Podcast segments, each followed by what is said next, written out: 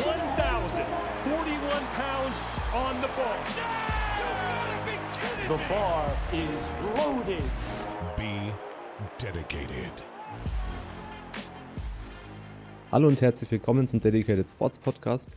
Mein Name ist Tobias und in der heutigen Folge dreht sich alles um das Thema Velocity-Based Training. Das Interesse an der Integration von Velocity-Based Training, also abgekürzt auch VBT, ist in den letzten Jahren wirklich stetig gestiegen. Die Forschung, die Equipmenthersteller haben wirklich große Fortschritte gemacht. Deshalb haben wir uns entschlossen, mal eine Folge zu diesem Thema aufzunehmen. Tim und Julian haben da einmal den wissenschaftlichen Mitarbeiter der Uni Wien und PhD-Kandidaten Benny Mitter sowie die Sportwissenschaftler und Athletiktrainer Kevin Speer und Rudi Schmung eingeladen, um eben über den aktuellen Forschungsstand, die Vor- und Nachteile von VBT gegenüber dem in Anführungsstrichen konventionellen Krafttraining zu diskutieren und natürlich auch den praktischen Anwendungsbereich, vor allem auch im Powerlifting, wie man eben Velocity-Based Training für sein eigenes Training nutzen kann. Die jeweiligen Instagram-Profile von den Gästen der heutigen Folge findet ihr in der Beschreibung. Diesmal waren ja wirklich mehrere Gäste dabei und ein sehr, sehr fachliches Thema, was diskutiert wurde, also wirklich super spannend. Deshalb geht es jetzt zum Podcast und viel Spaß bei der Folge.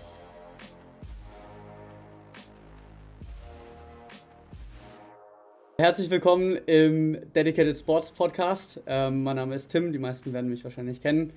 Und wir sind heute hier, um über Velocity-Based Training bzw. Velocity-Based Powerlifting zu sprechen. Wir haben dafür jetzt auch eine recht stattliche Runde ähm, beisammen. Benny, Rudi und Kevin und unser Chef Julian. Ähm, am besten, Jungs, stellt ihr euch alle erstmal vor, damit jeder weiß, wer ihr seid, was ihr so macht und was ihr mit Velocity-Based Training zu tun habt. Kevin, magst du vielleicht mal anfangen? Ja, hi, ich äh, bin Kevin, 26, komme aus Köln. Bin, wie soll man sagen, Spovi in Ausbildung, ähm, habe meinen Bachelor of Science an der Sporteschule gemacht in Sport und Leistung. Hänge jetzt noch meinen Master of Science in Leistung, Training und Coaching im Spitzensport hinten dran. Äh, das geht jetzt noch ein Jahr. Ähm, Trainer bin ich eigentlich jetzt schon seit zehn, bald elf Jahren. Athletiktrainer eigentlich erst so seit 2016, also die letzten fünf Jahren. Und habe mich dann auch selbstständig gemacht 2017 mit meiner Firma Develop Athletes und habe da echt äh, viel, viel Glück gehabt und darf mittlerweile Athleten aus, ich glaube, elf Nationen insgesamt online coachen, ähm, aber hauptsächlich halt eben aus dem athletischen Bereich. Wie ich einen Powerlifting-Podcast geraten bin, keine Ahnung, aber äh, wir haben auch was mit Langhanteln manchmal zu tun. Ähm, mit VBT, äh, ja, was habe ich damit zu tun? 2017, Oktober, äh, Pushband mal bestellt aus Kanada, hat drei Wochen gedauert beim Zoll nochmal eine fette Gebühr drauf gezahlt, äh, als ich das abgeholt habe. Habe damals meine ersten Versuche gemacht. Irgendwie so richtig funktioniert hat das nicht. Ich weiß nicht, ob das am Gerät lag oder ob das an meiner Unwissenheit lag, aber ähm, kurz danach habe ich mich bei dieser Kickstarter-Kampagne von VMAX Pro äh, da eingeschrieben, habe dann das erste Modell von dem bekommen, war dann auf jeden Fall wieder ein bisschen begeisterter von dem Thema 2018 und ähm, ja, habe mich dann ein bisschen tiefer damit beschäftigt bis 2019, wo ich dann meine Bachelor-Thesis dazu gemacht habe. Ähm, war einfach so grob unter dem Thema Einfluss in Krafttrainings mit externem Geschwindigkeitsfeedback auf die Sprungleistung von Sportlern. Und das Ziel jetzt für 2021 äh, mit unserem Institut wäre es auf jeden Fall eine Netzwerk-Meta-Analyse äh, auch in der ähnlicher Richtung ähm, zu durchzuführen bzw. zu veröffentlichen. Ob das klappt, äh, ist jetzt gerade so ein bisschen in Kinderschuhen. Also äh, mal schauen, ob das was wird. Aber ja, das ist so grob zu dem, äh, zu mir, zu meiner Vergangenheit, zu äh, VBT. Und ich nutze es halt relativ regelmäßig in der Trainingspraxis mit meinen Sportlern, aber da halt meistens mit den fortgeschrittenen Sportlern. Aber da kommen wir später sicherlich noch zu sprechen. Yes, Vollgas. Passt, danke Kevin. Rudi? Ja, ähm, ich bin 27 Jahre alt, aktuell noch in Mainz. Ich habe gerade meinen Bachelor of Science äh, abgeschlossen. Ähm, was bin ich? Ich bin eigentlich Sportler, Trainer in Spee, schon länger in den Anfängen. Ähm, zu VBT, ja, ich habe meine Bachelorarbeit, so ähnlich wie der Kevin seine Masterarbeit schreiben will, eigentlich eine kleine Meta-Analyse angefertigt über das Velocity-Based Training äh, mit, einem, mit einer breit gefächerten Forschungsfrage. Und ähm, eigentlich genau wie beim Kevin, ich weiß nicht, ob es 2016 war oder erst 2017, habe ich ähm, mir auch ein Push-Band bestellt, damals noch über RAW, wo ich die Sports Performance Specialist Ausbildung gemacht habe. Die kennst du, Tim? Yes. Äh, und das Push, ja, ich hatte, ich fand es eigentlich ganz gut, aber dann kamen ja die ganzen Studien raus, dass das nicht so valide ist. Darum habe ich mich dann auch irgendwann davon verabschiedet und jetzt äh, trainiere ich auch, beziehungsweise lasse mit dem VMAX Pro trainieren. Nicht meinem eigenen, aber ich kann es eigentlich ständig nutzen. Ähm, und ja, jetzt bin ich hier. Yes, alles klar, gut. Ähm, Benny, your turn. Ja, hi, mein Name ist Benny Mitter. Ich bin zugeschaltet aus dem schönen Wien, aus dem Ghetto in Wien. Ähm, ich bin wissenschaftlicher Mitarbeiter und Doktorand auf der Universität Wien am Zentrum für Sportwissenschaft. Ich äh, schreibe da gerade meine Dissertation, wohlgemerkt aber in einem anderen Themenbereich als VBT. Ähm, also wie habe ich mit VBT zu tun? Äh, das ist jetzt schon ein bisschen länger her. Ähm, ich habe während meinem Masterstudiengang ähm, an einem drittmittelgeförderten Projekt mit dem österreichischen Verband für Kraft-3-Kampf zusammengearbeitet. Da haben wir vom Bundessportförderungsfonds ein bisschen Geld dafür bekommen, dass wir was Schönes erforschen können. Und ja, die ganz grobe Fragestellung in dem Projekt war, wie lässt sich VBT im Kraft-3-Kampf einsetzen? Ähm, wir haben jetzt aber nicht so ein unendlich großes Projekt gemacht und 1000 Fragestellungen attackiert. Wir haben uns da auf zwei Forschungsschwerpunkte konzentriert. Und ähm, weil das jetzt im Vorhinein auch schon von den Kollegen von Kevin und von Rudi genannt wurde, mein erstes Tool war lustigerweise nicht das Pushband. Mein allererstes Tool war der Bar Sensei von Assess to Perform. Ich weiß jetzt gar nicht mehr genau, wann ich den gekauft habe. Ziemlich frisch, als er rausgekommen ist. Ich glaube Anfang 2015 oder Ende 2014. Und er ist auch nach einem Monat wieder zurückgegangen. Also mit dem war ich auch nicht so zufrieden. Ähm, aber das war nicht auf Basis von einer Validierungsstudie, das war einfach auf Basis von Ausprobieren. Und ja, ich glaube, Ausprobieren ist immer noch eine der besten Möglichkeiten, gerade wenn in irgendwelchen Feldern Validierungsstudien noch nicht so stark publiziert sind. Ja, das ist es eigentlich auch von meiner Seite. Ja, yes, optimal. Ich, ich sehe schon, das ist bei allen so ein bisschen, sie beginnen da ein bisschen ähm, sich in das Thema einzulesen, bestellen dann selber was, probieren es aus und dann kommt erstmal so ein Uff. Das ist ja, ist ja doch gar nicht so einfach und ich muss sagen, bei mir ist es äh, genau dasselbe gewesen. Ähm, ich habe jetzt mit dem VMAX im Juni letzten Jahres angefangen, da ein bisschen rum zu experimentieren, weil ich halt schon sehr viel Gutes darüber gehört habe. Und dann ist irgendwann so nach ein paar Wochen der Euphorie quasi ist dann habe ich gemerkt, okay, irgendwie komme ich damit nicht so wirklich klar ähm, und habe es dann erstmal für ein paar Monate wieder weggesperrt und jetzt trainiere ich seit circa Dezember wieder regelmäßig damit, versuche es auch einigermaßen zu nutzen ähm, und von daher ist der Podcast heute auch so ein bisschen ähm, äh, ein, ein, eine egoistische Aktion, weil ich ganz gerne da ein bisschen Input hätte, was ich denn damit im Idealfall alles machen kann. Gut, kommen wir auch direkt äh, zur ersten Frage und zwar, was ist überhaupt ähm, Velocity-Based Training bzw. Velocity-Based Powerlifting? Also wie funktioniert das Ganze und ähm, welche Informationen bietet uns das Ganze? Kevin, du nutzt es ja selber mit einigen äh, deiner Athleten oder wahrscheinlich mit relativ vielen deiner Athleten, die halt Zugang dazu haben. Vielleicht kannst du einfach mal grob die, die Idee dahinter erklären und was man da für Informationen rausbekommt. Ja, grundlegend haben wir ja verschiedene Belastungsnormative, um das Training in gewisser Weise zu kontrollieren, sei es über Sätze, Wiederholungen oder auch zum Prozent vom Einer Max, mit denen ich halt das Training vorschreiben kann. Und durch VBT bekomme ich halt eben eine weitere Komponente oder einen weiteren Parameter mit rein. Und das ist nämlich eben die Handelgeschwindigkeit ähm, in verschiedenster Weise. Ich kann die durchschnittliche, die höchste Handelgeschwindigkeit und ähnliches, je nachdem welches System ich auch habe, gibt es verschiedene Möglichkeiten. Darüber kann halt auch weitere Werte abgeleitet werden, wie ähm, Watt, also Power ähm, oder eine Rate of Force Development. All solche Dinge können auch ähm, darüber in Anführungszeichen ermittelt werden und kann darüber das ähm, ja, Training nach Möglichkeit oder zumindest ist das der Wunsch in gewisser Weise ähm, kontrollieren und meine Trainingsentscheidung darüber verbessern. Zumindest hoffen wir das. Und letztendlich die Basis des Ganzen ist ja nichts anderes als die Last-Geschwindigkeit-Beziehung. Das heißt, ich habe äh, zwei verschiedene Lasten, leichte Bankdrücklast, eine schwere Bankdrücklast und da brauche ich kein VBT-Gerät für. Wenn ich 30 Kilo auf der Hantelbank habe oder 30 auf der Hantel und 120 Kilo habe, wenn die 120 Kilo sich deutlich langsamer bewegen als die 30 Kilo typischerweise. Und das ist eigentlich die Basis, die eigentlich hinter dem ganzen VBT steckt, würde ich jetzt mal als Definition nehmen. Mhm. Also es ist quasi ein objektiver Marker, der jetzt, wenn es jetzt vielleicht nicht so ein eindeutiger Unterschied ist wie bei 30 zu 120 Kilo, uns einfach dabei helfen kann, bessere Entscheidungen zu treffen. Cool. Die am meisten verwendeten Marker, die man daraus nimmt, sind ja wahrscheinlich Mean Velocity und Peak Velocity. Ähm, also hat beides logischerweise mit Geschwindigkeit zu tun. Benny, wie ist denn da so der Unterschied? Also was sind da die, ähm, die sagen wir mal, Vor- und Nachteile dieser beiden Geschwindigkeiten und wann nimmt man vielleicht was? Mhm. Ähm, also grundsätzlich ist es so, Geschwindigkeit als physikalische Messvariable lässt sich eigentlich zu einzelnen Zeitpunkten bestimmen. Also man kann sie als ganze Geschwindigkeitskurve darstellen. Das heißt, wenn ich einen, einen Satz mit drei Wiederholungen in der Kniebeuge mache, dann kann ich auch äh, für jeden Zeitpunkt in diesem Satz einen Geschwindigkeitspunkt erfassen.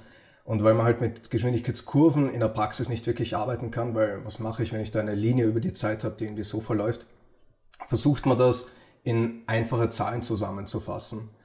Und Peak und Mean Velocity, das sind einfach solche zusammengefassten Zahlen. Die Peak Velocity ist klassischerweise die höchste Momentangeschwindigkeit, die in einer bestimmten Phase erreicht wird. Also klassischerweise nimmt man da immer die höchste Geschwindigkeit innerhalb der konzentrischen Phase einer Wiederholung. Also zum Beispiel während dem Aufstehen in der Kniebeuge, während dem Wegdrücken im Bankdrücken.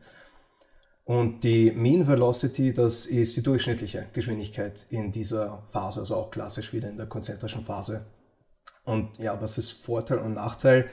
Ähm, man kann schon ein bisschen so aus der Definition vielleicht ableiten. Die Peak Velocity ist nur ein einzelner Punkt über eine ganze Bewegungsphase. Eine ganze Bewegungsphase, die beim Maximalkraftversuchen jetzt auch ihr werdet wissen, gerade als Kraft-3-Kämpfer vielleicht mal fünf Sekunden dauern kann oder bei Weltrekordversuchen vielleicht noch länger, irgendwas zehn Sekunden, die ganz äh, schlimm gegrindeten Wiederholungen.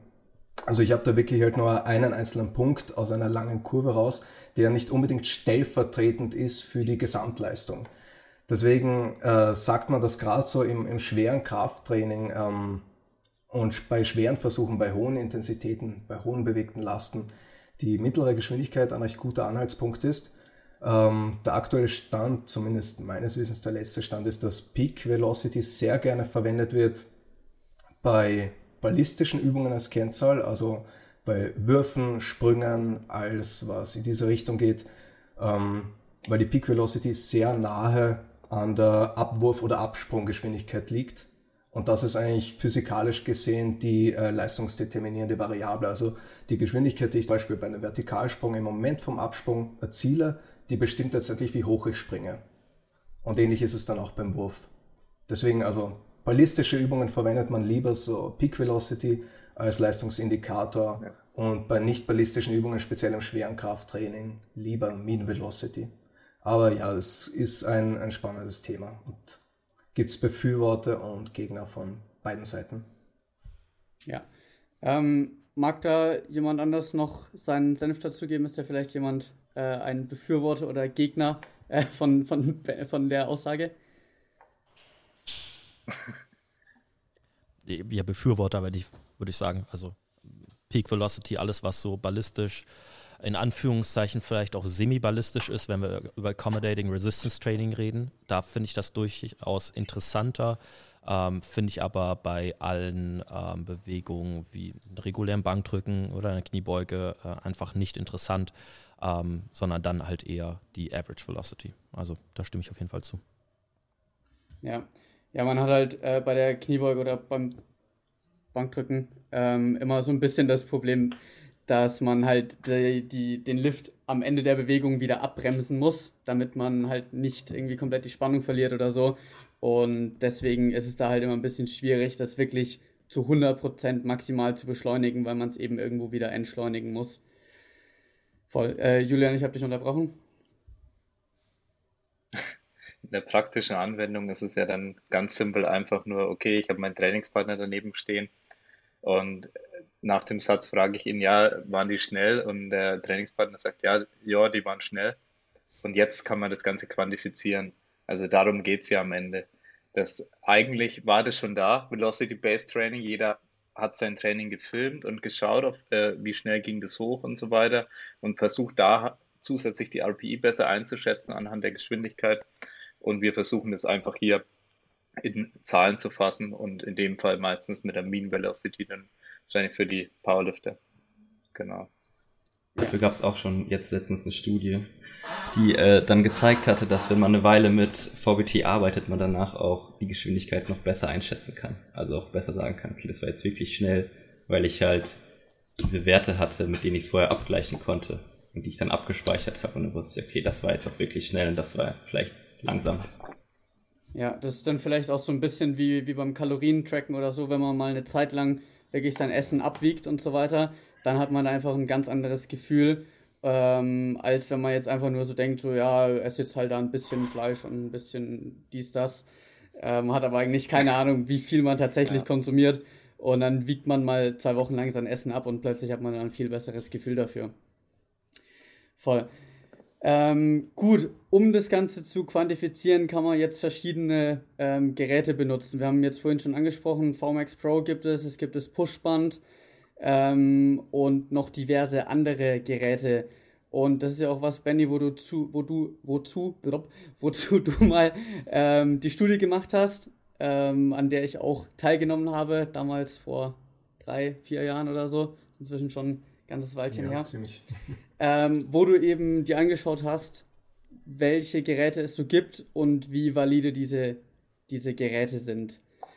Kannst du uns da vielleicht mal einen, einen kleinen Einblick bieten, was sich denn da so äh, rauskristallisiert hat?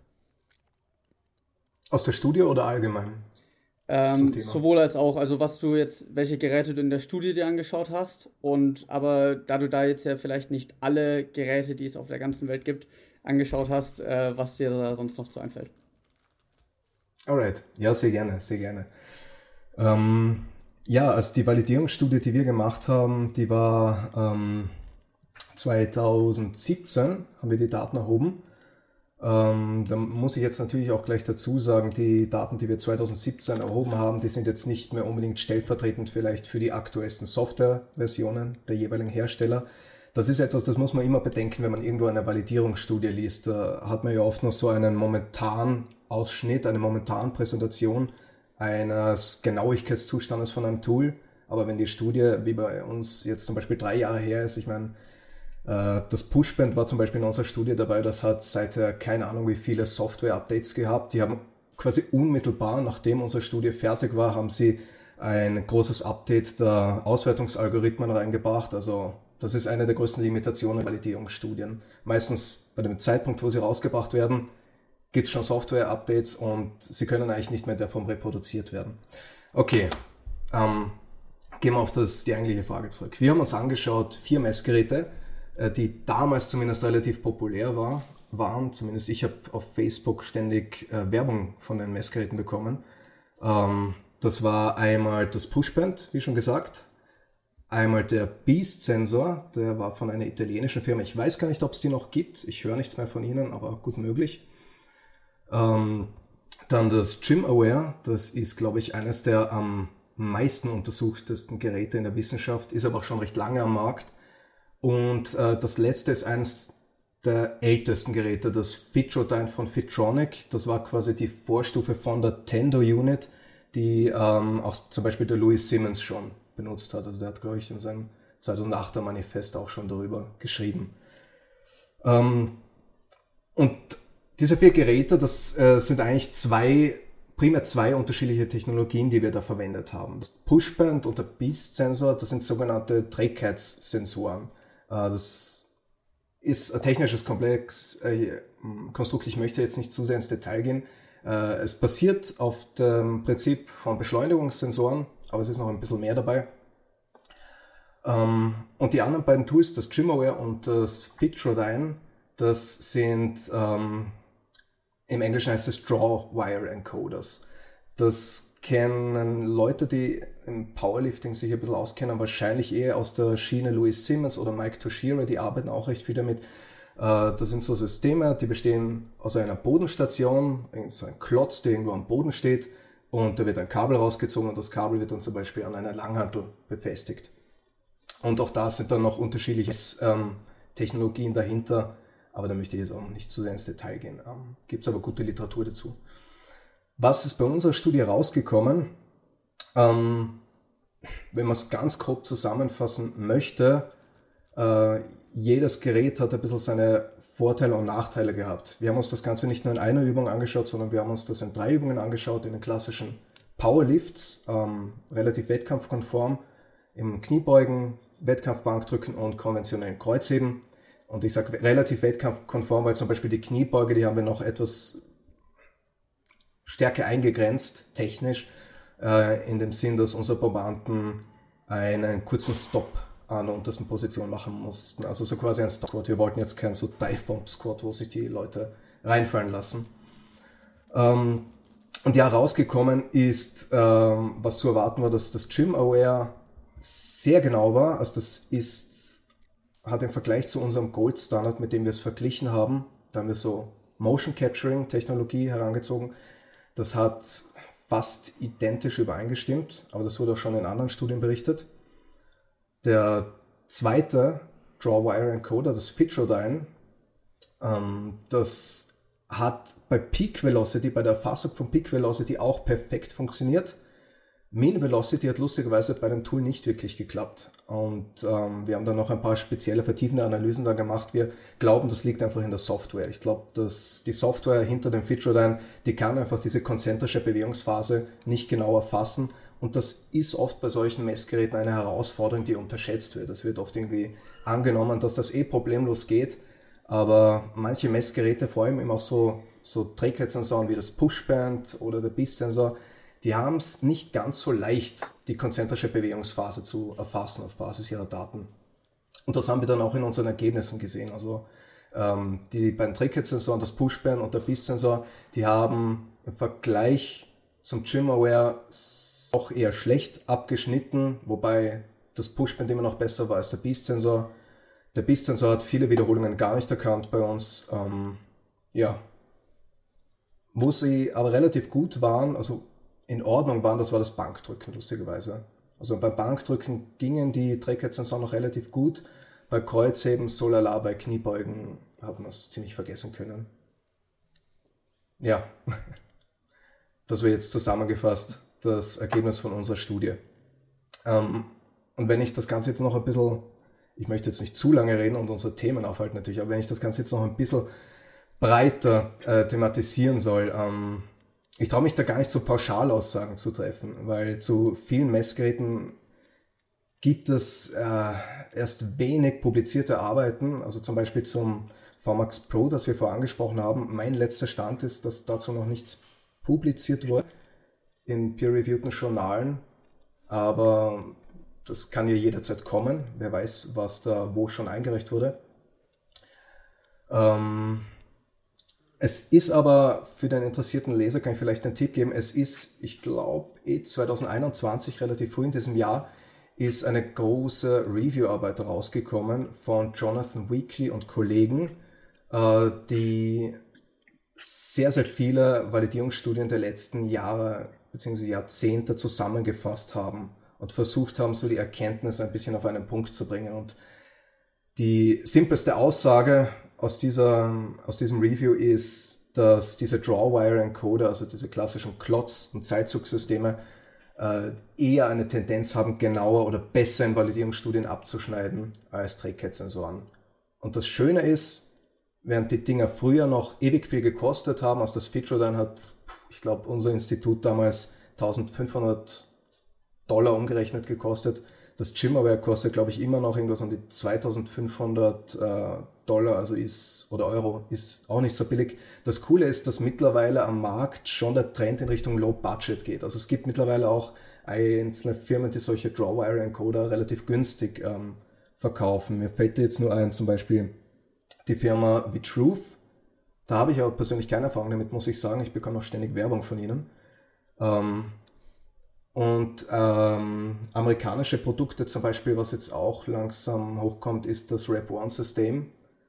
Ähm. Oder Rap One Strength heißt das, oder heißt die Firma, ich bin jetzt nicht sicher. Äh, amerikanisches System, äh, auch sehr spannend. Die sind beide im Bereich so von 500 Dollar, also es wird immer billiger, die Technologien werden immer genauer und immer leistbarer, vor allem jetzt auch für, äh, für den privaten Gebrauch zum Beispiel im Kraft-3-Kampf. Ja, jetzt möchte ich mal das Wort weitergeben. Ich glaube, ich habe jetzt mal lang genug geredet fürs Erste. ähm, Kevin, du hast dich ja, denke ich, von uns am meisten mit dem Formax Pro beschäftigt und du kennst ja auch die Entwickler von dem Ganzen. Ähm, vielleicht hast du da ja noch ein paar ähm, Einblicke zu dem, zu dem Formax Pro, auch vielleicht was da irgendwelche Validierungsstudien angeht, ob's, ob du da irgendwie auf dem neuesten Stand bist. Ähm, oder ansonsten einfach, wie, als wie genau du das für dich oder für deine Athleten bisher empfunden hast. Also grundsätzlich habe ich dem von Benny nicht viel beizufügen. Soweit ich das weiß, gibt es da Peer-Reviewed nichts. Die haben ein paar eigene Sachen in Kooperation, weiß nicht, irgendeine Ostuni, Magdeburg, Leipzig, da so die Ecke haben sie auf jeden Fall gemacht. Haben da drei, vier Studien ähm, gemacht. Auf jeden Fall bei uns im Institut läuft jetzt gerade eine Validierungsstudie dazu, auch zum VMAX Pro. Ich habe keine Ahnung über die Ergebnisse, deswegen kann ich da jetzt noch keinen Einblick geben. Kann man ja auch mal nachliefern, ähm, sobald das halt steht. Ähm, aber äh, grundsätzlich mit Marcel bin ich immer viel im Austausch gewesen, also dem Gründer vom äh, VMAX Pro oder von der Firma letztendlich. Ähm, und äh, es kommt letztendlich ein bisschen auf die Übung an, wo ich sage, ob es Sinn macht oder ob es einige Probleme mit sich bringt. Und Tim, wir hatten da letztens schon drüber gesprochen, immer dann, wenn beispielsweise ein sehr großer Impact da ist, sei es bei einem Deadlift, sei es bei olympischen Gewichtheberübungen und das Gewicht wird gedroppt, dann braucht das Gerät erstmal drei bis fünf Sekunden erstmal, um wieder zur Ruhe zu kommen und wieder eine ordentliche Messung zuzulassen. Wohingegen bei allem, was halt letztendlich nicht mit so einem Impact verbunden ist, Kniebeugen, Bankdrücken, allem anderen, ich eigentlich noch nie auch nur ein einziges Problem mit dem Gerät hatte. Und naja, wie soll ich es einschätzen, ob es genau ist? Schwierig. Aber zumindest bisher von den Ergebnissen, was ich gesehen habe, sah das sehr sinnvoll aus und hat auch zu dem Bild, was ich gesehen habe, gepasst. Also in gewisser Weise kann man sich ja schon so ein bisschen denken, ne, war das jetzt schneller als die Wiederholung davor oder halt nicht? Ne? Und bisher ist mir da nichts Besonderes Negatives in dem Sinne aufgefallen. Was man noch hinzufügen kann, was es in den USA viel gibt. Einmal habe ich es bei der IMG Academy in Florida gesehen und zum anderen weiß ich, dass Alabama das nutzt. Das ist das Elite Form. Das ist ein sogenanntes Motion-Based System. Da haben sie im Rack quasi eine Kamera integriert ähm, und dort wird halt darüber die Handelgeschwindigkeit gemessen und das ist halt verbunden mit deren Trainingsplanungs-App. Das ist halt Elite Form und äh, machen darüber halt die gesamte Trainingsplanung und kriegen da auch die Daten letztendlich eingespeist. Und das macht den gesamten Trainingsprozess sehr, sehr einfach und ähm, sehr oder den Einsatz sehr praktikabel. Weil ich muss vorher nur die Übung einstellen, die Wiederholung, das, was gemacht werden muss. Allgemein College Football, da drüben ist ja immer so, okay, es werden nur fünf Wiederholungen gemacht, nicht mehr, nicht weniger, mit genau dem Gewicht. Man weiß, was auf einen zukommt. Und äh, da funktioniert das sehr, sehr gut. Ähm, wenn man über so Vor- und Nachteile spricht, ich finde halt grundlegend das VMAX Pro in seiner Einsatzfähigkeit sehr praktisch und einfach und simpel gestaltet, auch von der Software her. Man kann unfassbar viele Informationen, wie valide, reliabel die sind, ne, das äh, lasse ich jetzt mal außen vor, aber wenn ich wollen würde, könnte ich Unmengen an Informationen draus gewinnen und ich habe es halt relativ einfach und schnell eingestellt was mit den LPTs natürlich auch funktioniert. Das heißt, ich mache dieses Kabel einfach dran ne, und das funktioniert. Bin mir nur nicht sicher über die Software, die halt letztendlich dahinter steckt. Ich, dafür kenne ich die zu wenig. Ähm, aber grundsätzlich ähm, VBUX Pro, um nochmal auf Frage, die Frage zurückzukommen, ich kann nicht genau sagen, wie die Genauigkeit ist ähm, zu einer Prozent, aber mir ist jetzt bisher auch nichts besonders Negatives im Einsatz aufgefallen. Mhm. Also ich habe bisher auch von eigentlich allen nur Positives über das VMAX gehört. Ich persönlich, ich weiß nicht, ob ich einfach da ein bisschen ein butchertes Gerät erwischt habe oder ob ich selber ein bisschen butchert bin. Ähm, bei mir werden da manchmal ganz wilde Sachen angezeigt. Ähm, also mal wird eine Rap nicht getrackt oder, oder der, der Speed oder das Movement Also die, ähm, die Range of Motion ist komplett off, mal in einer Wiederholung. Ähm, also von daher, bei mir persönlich ähm, hat es jetzt ab und an mal ein paar Probleme verursacht, habe mich jetzt auch mal mit denen in Verbindung gesetzt und die haben gemeint, dass da demnächst nochmal ein Update kommt und auch wie du gesagt hast, dass es halt bei manchen Übungstypen ähm, einfach ein bisschen braucht zwischen den Raps quasi, um sich, um sich zu erholen ähm, und dass es vielleicht auch damit zusammenhängt. Ähm, Rudi, wie ist es bei dir? Hast du da, ähm, also weil du nutzt das ja auch, das VMAX, hast du da irgendwas ähm, bemerkt, dass es bei dir eher zuverlässig ist oder nicht so im Schnitt?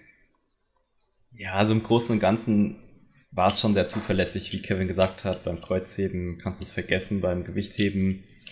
Ich habe es zum Teil bei Sachen von Blocks genutzt, es ging, aber es konnte halt auch mal daneben liegen. Ähm, und letztens hatten wir es ja davon, da hatte ich ja dann einen Squat und im der fünften Rap war ich schneller als in der ersten Rap im vierten Satz, also deutlich schneller und da lag es halt komplett daneben, aber puh, ich würde jetzt sagen, das war vielleicht von 100 Trainingseinheiten einmal, wo es komplett daneben lag, außer halt bei Kreuzheben. Ja. Ähm, Julian, ihr habt es ja auch im Gym, beziehungsweise Lea hat es ja zumindest mal eine Zeit lang relativ häufig genutzt. Ja. Ähm, wie. Ja, ist über Teil deiner Studie. Ja, ja, fix, fix, ähm, erinnere ich mich noch. Die waren ja dann auch mal auf dem Wettkampf ja. ähm, dabei und haben, haben das dann auch auf dem Wettkampf verwendet. Genau. Ähm, hast du da irgendwie was mitbekommen, ähm, wie das für sie funktioniert hat? Ja, also dass die Probleme, die typischen, die schon beschrieben wurden, dass Raps mal nicht gezählt werden, hier und da, ja, das war schon relativ häufig. Ich weiß jetzt aber auch nicht, wie es äh, mit den ähm, Versionen ist. Ist es die aktuelle Version, was sie dann hatte? Gibt es verschiedene Hardware-Versionen oder nur Software-Updates? Ähm, da bin ich nicht so informiert, also wie aktuell dann eben das Gerät auch ist. Ähm, aber es hat so gewirkt, als hätte es sehr viel Potenzial und hat noch ein paar Kinderkrankheiten.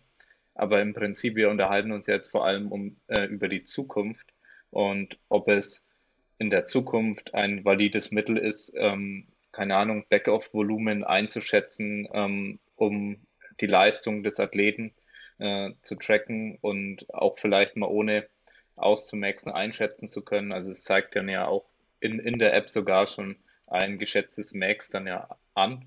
Und solche Geschichten kann man die Sachen dann auch langfristig, äh, wenn man vielleicht sogar eben Daten schon gesammelt hat von dem Athleten, kann man da eben auch äh, verlässliche Einschätzungen treffen. Ähm, also das habe ich bei, bei mir oft auch selbst als Athlet so, ähm, ah, ich habe, ja stimmt, ich habe ja gestern ausgemaxt in drei Übungen, im, im, im Snatch, im Overhead Press und Front Squat habe ich gestern ausgemaxt. Äh, kann ich mir das in Zukunft sparen? Äh, war recht anstrengend, muss ich sagen, deswegen vielleicht kann man sich das ja sparen und dann gibt es eben äh, wirklich äh, eine zuverlässige Zahl einem wieder. Also das würde mich interessieren. So, was sind da die Zukunftsaussichten, äh, was, was sowas angeht und auch vor allem das Backoff-Volumen. Und wie hoch können diese Diskrepanzen sein? Gibt es da Studien in der Richtung schon, ähm, was so Backoff-Volumen angeht? Wie, wenn jetzt zum Beispiel ein guter Tag und ein schlechter Tag und du machst das Ganze Velocity-based, wie hoch ist dann theoretisch die Diskrepanz? Oder äh, ist es sehr gering? Es, kann es sehr hoch sein? Ähm, ergibt es Sinn, was dann auch die Fatigue am Ende angeht? Also ergibt es Sinn, äh, wenn mein Messgerät sagt, hey, ich kann äh, sieben Sätze rausballern, äh, rein was äh, Adaptionen angeht, hat es am Ende auch Sinn gemacht oder hat die Geschwindigkeit einfach nur an dem Tag, weil ich da so geil drauf war, ähm, so lang stabil gehalten oder ja, wie verläuft sich das dann in der Praxis? Da fehlen mir zum Beispiel die Einsichten. Da hoffe ich, äh, dass einer von euch vielleicht mir hier und da ein paar Antworten geben kann. Ja, passt, passt vielleicht ganz. Sorry, war recht viel. Passt schon. Äh, passt, glaube ich, ganz gut zu Bennys äh, Masterarbeit, weil du hast ja dich damit befasst, wie verlässlich das Ganze ist, um das äh, 1RM von Athleten einzuschätzen. Und weil da gab es ja auf jeden Fall ein paar Paper, die gesagt haben, ja, das ist super. Da oder ist relativ äh, aussichtsreich. Man muss ja in der Wissenschaft ja immer ein bisschen, äh, ein bisschen vorsichtig sein, wie man sich da ausdrückt. Und ein paar Paper, die da nicht so begeistert von waren. Vielleicht kannst du da mal noch kurz drauf eingehen, was, was da deine, deine Erkenntnisse waren. Mhm. Ähm, ja, also das, was du angesprochen hast, das war jetzt so die zweite große Fragestellung, die ich mir eigentlich über das Projekt von der 2017 angeschaut habe, eben die Schätzung vom Einwiederholungsmaximum. Und ähm, nur, dass ich da grundlegend mal ein bisschen äh, berichten kann, woher das eigentlich kommt. Ähm, die Idee habe ich genommen oder die meisten wahrscheinlich, die in dem Zeitraum begonnen haben, aus einem Review-Artikel von 2014 von Ladi Jovanovic und Ian Flanagan. Das ist, wenn mich nicht alles täuscht, immer noch der am meisten gelesenste Artikel zu dem Thema. Ähm, obwohl er mittlerweile schon ziemlich outdated ist. Also ich habe auch mit dem Laden einmal darüber gesprochen und er ist nicht mehr happy natürlich mit dem, was er damals geschrieben hat. Er hat auch seither sehr viel gelernt.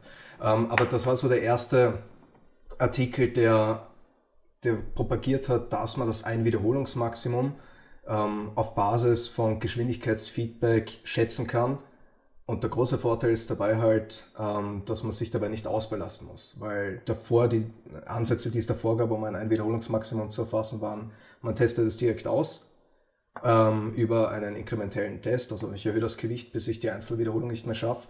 Ähm, oder der zweite Ansatz wäre, ich rechne oder ich schätze genau gesagt zurück über einen Ausbelastungstest. Ich nehme ein, ein submaximales Gewicht, mache so viele Wiederholungen, bis einfach nichts mehr geht und setze das dann in irgendeine Gruppenformel ein, die mir dann ein Einwiederholungsmaximum schätzt. Und beide diese Möglichkeiten, die es davor gab, die haben halt verlangt, dass in irgendeiner Form der Athlet ausbelastet wird. Das heißt, man hat es nicht wirklich auf dem Training einsetzen können.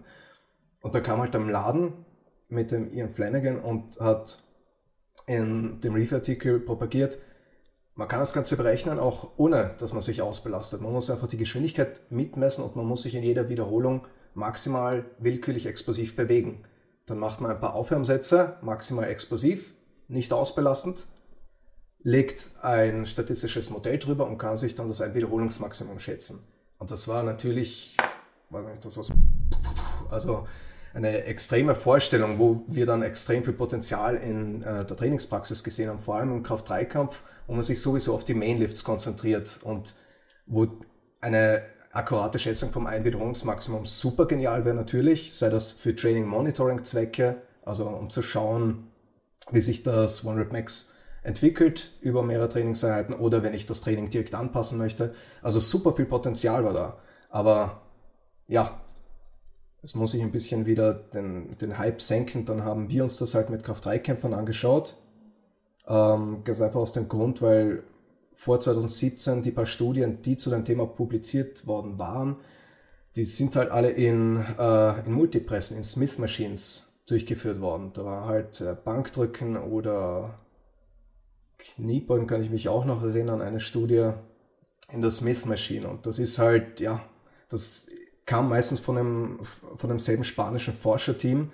Und die Spanier, ich weiß nicht, die stehen sich voll auf ihre Smith Machine. Ähm, ja, für sie recht, womöglich auch gerechtfertigt, aber im Kraft-3-Kampf natürlich vielleicht nicht das, ja, das, das Spezifischste für den Wettkampf. Ihr könnt äh, das sicher relaten. Ähm, ja, und wir haben es uns dann halt mit Kraft-3-Kämpfern angeschaut, also mit trainierten Kraft-3-Kämpfern, ähm, großteils sogar Kaderathleten, österreichische und italienische Kaderathleten waren auch dabei. Ähm, mit in Freihandelübungen, also in allen drei Powerlifts, äh, Squats, Bench Press Deadlift, also Conventional Deadlift als drittes. Und ja, es war, es war ernüchternd. Ähm, die Schwierigkeit bei der Interpretation von der Studie ist, ähm, wenn es nur um die Zielstellung geht, ein Einwiederholungsmaximum zu schätzen. Schätzen kann man immer. Ich kann auch eine Pi mal Daumen-Schätzung machen. Die Frage ist nicht, ob man es schätzen kann, die Frage ist, wie genau man es schätzen kann. Und das ist eine Frage, die nicht ganz so leicht zu beantworten ist. Ähm, wie genau muss denn eine Schätzung sein, um für die Praxis brauchbar zu sein? Ähm, ich habe mir da versucht, möglichst viel Input aus allen möglichen Seiten zu holen. Ich habe mit dem Peter Hofstetter, dem Bundestrainer der österreichischen Kraft-3-Kämpfer, gesprochen. Äh, der hat damals gemeint, ja, so eine Schätzung im Bereich so von 5% ist vielleicht noch okay. Also 5% Fehler in der Schätzung ist vielleicht noch okay. Wo ich mir denke, ja, das wären halt bei einem Athleten, der 300 Kilogramm hebt, wenn das 15 Kilo, ist das okay? Ist das nicht okay? Es ist nicht leicht zu beantworten, die Frage. Ich habe mich dann für ähm, eine Genauigkeitseinschätzung äh, orientiert. Da möchte ich jetzt nicht ins Detail gehen. Die hängt ein bisschen davon ab, äh, was für eine Schwankung ist bei wiederholten One-Rep-Max-Tests zu erwarten. Und mit der statistischen Analyse, die ich dann drüber gelegt habe, ist rausgekommen, dass einfach die Methoden, die in der Literatur propagiert worden sind, gerade so von diesem 2014 Review von äh, Jovanovic und Flanagan, dass die überschätzen, und zwar durch die Bank. Äh, am stärksten war die Überschätzung in den Kniebeugen, da war eine Überschätzung von im Schnitt 10% circa dabei bei verschiedenen Methoden. Ähm, Kreuzheben und Bankdrücken war in beiden Fällen auch eine Überschätzung dabei von etwa 5%. Ich möchte mich jetzt nicht festlegen, ich muss selber nochmal nachschauen, aber im Durchschnitt bei den Methoden, die wir untersucht haben, in etwa 5%. Äh, und das war halt jenseits der akzeptablen Grenze, die wir uns in der Studie festgelegt haben. Deswegen, ja, bei uns waren halt ähm, die Ergebnisse recht ernüchternd. Und wenn man jetzt nicht, sich nicht nur unsere Studie anschaut, sondern äh, es gibt ja einen Haufen Studien dazu, die sich diese One-Rep-Max-Schätzungen geschwindigkeitsbasiert angeschaut haben. Und äh, die meisten, die halt mit Freihandeln arbeiten, ähm, da sind die Arbeiten aus Australien ganz groß. Äh, Harry Bunyard, Liam Hughes, äh, in Deutschland Ludwig Ruff ähm, und noch andere natürlich.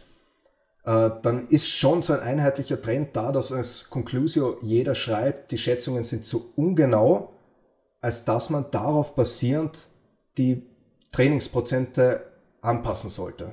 Also es, man sollte in der Praxis nicht so machen, dass ich über Aufwärmsätze das One Max abschätze und dann darauf basierend meine Prozentwerte anpasse. Da laufe ich in Gefahr, dass ich ja vielleicht ein bisschen den Athleten vielleicht überlade. Aber, und jetzt kommt ein richtig cooler Input, ähm, da gibt es einen coolen Artikel vom, eh vom Liam Hughes von, ich glaube, 2019. Und zwar, der hat sich angeschaut, ob die Schätzungen, diese errechneten One-Rep Maxes, ähm, ob die irgendwelche Zusammenhänge aufzeigen mit anderen Ermüdungsindikatoren. Und der hat eine coole Studie gemacht, ich glaube, das war im Kniebeugen. Ähm, der hat ähm, eine Trainingsintervention, eine stark ermüdende Trainingsintervention durchgeführt. Ich glaube, fünf Sätze Kniebeugen bei 70 Prozent bis zum Mus Muskelversagen mit kurzen Pausen, 60 Sekunden Pausen, also ein richtig heavy zerstörendes äh, Programm. Und äh, er hat davor und 24 und 48 Stunden danach äh, das One Rep Max geschätzt. Und das Lustige ist, das geschätzte One Rep Max ist, ähm, das hat einen ziemlich stabilen Zusammenhang gezeigt mit anderen Ermüdungsindikatoren wie zum Beispiel äh, Perceived äh, Soreness oder äh, die maximale isometrische äh, Kraft, die ich glaube in Leg Extension oder einer ähnlichen Übung erzeugt werden kann. Ähm, summa summarum, um jetzt mal das ganze Wissenschaftliche ein bisschen wieder runterbrechen, auf Praxisrelevantes. Ich glaube, One-Rep-Max-Schätzungen geschwindigkeitsbasiert können als Indikator für Ermüdung hergenommen werden. Ich glaube, fürs Training Monitoring, dass man so Indikatoren für Ermüdung hat, taugen sie was. Ich würde sie aber nicht persönlich heranziehen, um wirklich dann auf Basis dieser One-Rep-Max-Schätzungen das Training wirklich genau prozentuell anzupassen. Also würde ich machen, da würde ich andere Strategien wählen. Mhm. Ja, das ist interessant. Also, dass man es halt. Dann zusätzlich. Nicht, nicht direkt als, ähm, als Steuerungstool nimmt, sondern eher als mhm. Monitoring mhm. quasi. Cool. Äh, Julian, sorry, ich habe dich schon wieder unterbrochen. Ähm, mhm. Und zwar als Zusatzfrage. Ich weiß nicht genau, wie das Ganze natürlich gemessen wurde, ob jetzt gesagt wurde, okay, anhand der Geschwindigkeit, egal wer du bist, bestimmen wir jetzt dein One Rep Max oder ob das Ganze erfahrungswert basierend gemacht wurde, weil das Ganze ist natürlich sehr individuell am Ende des Tages, gehe ich davon aus. Und wenn ich jetzt genug Erfahrungswerte hätte, sagen wir, ich, ich track das Ganze, ich track die Mean Velocity über eine Zeit lang, ich track vielleicht auch zum Teil ähm, mein One Rep Max, also wie ich dann tatsächlich auch ausgemaxt habe und es dann tatsächlich herausgefunden habe. um dann zu sagen, okay, was ist meine Mean Velocity bei 80% beispielsweise, ähm, im Nachhinein beispielsweise auch, könnte ich oder hältst du es für möglich, dass man so über ein bisschen, ja, mit ein bisschen Geduld, über einen längeren Zeitraum sich doch dahin arbeiten könnte, dass man sein One-Rep Max anhand der Geschwindigkeit versucht ein bisschen besser einzuschätzen, was für einen Tag habe ich heute, bin ich heute gut drauf. Wenn man zumindest über einen bestimmten Prozentbereich geht. Also ich glaube nämlich, also ich habe manchmal so Tage vor kurzem auch Bankdrücken und so typische Geschichte, äh, 50, 60 Prozent, äh, fühlt sich richtig flott an. Und dann, wenn es dann Richtung 80 Prozent geht, plötzlich äh, droppt die Velocity unglaublich schnell. Natürlich nur subjektiv, aber ke kenne ich dieses Phänomen ja, dass man sich vielleicht sogar vorher relativ fit fühlt und so und dann im höheren Prozentbereich äh, droppt das Ganze dann sehr schnell. Ähm, ja, deswegen denke ich eben, dass man schon bis zum gewissen Bereich sich zum Teil hocharbeiten müsste. Äh, zumindest ist mein Erfahrungswert. Glaubst du, dass wenn man, wie gesagt, so längere Erfahrungswerte sammeln würde, ähm, als individueller Athlet, dass man dann Einschätzungen abgeben kann? Also die Frage ist an mich gerichtet? Okay. Ähm, ja. Äh, es ist schwierig. Also meinst du vor allem jetzt eine subjektive Einschätzung oder eine datenbasierte Einschätzung, dass man, keine Ahnung, irgendein Handy-App schreibt, wo man einen Haufen äh, Variablen einklopft und dann versucht, die, die Schätzung zu korrigieren. Was meinst du genau? Ja, das Subjektive oder dieses statistische Objektive? Also mhm. eben anhand der Geschwindigkeit, beispielsweise, ich sag, äh, ich mache eine Wiederholung mit 80 Prozent. Ähm, und ich habe aber schon mhm. die Vergleichswerte. Ich habe ein tatsächliches One-Rep Max, ich habe Vergleichsdaten mit meinen okay. 80 Prozent von damals und habe das vielleicht sogar mehrfach.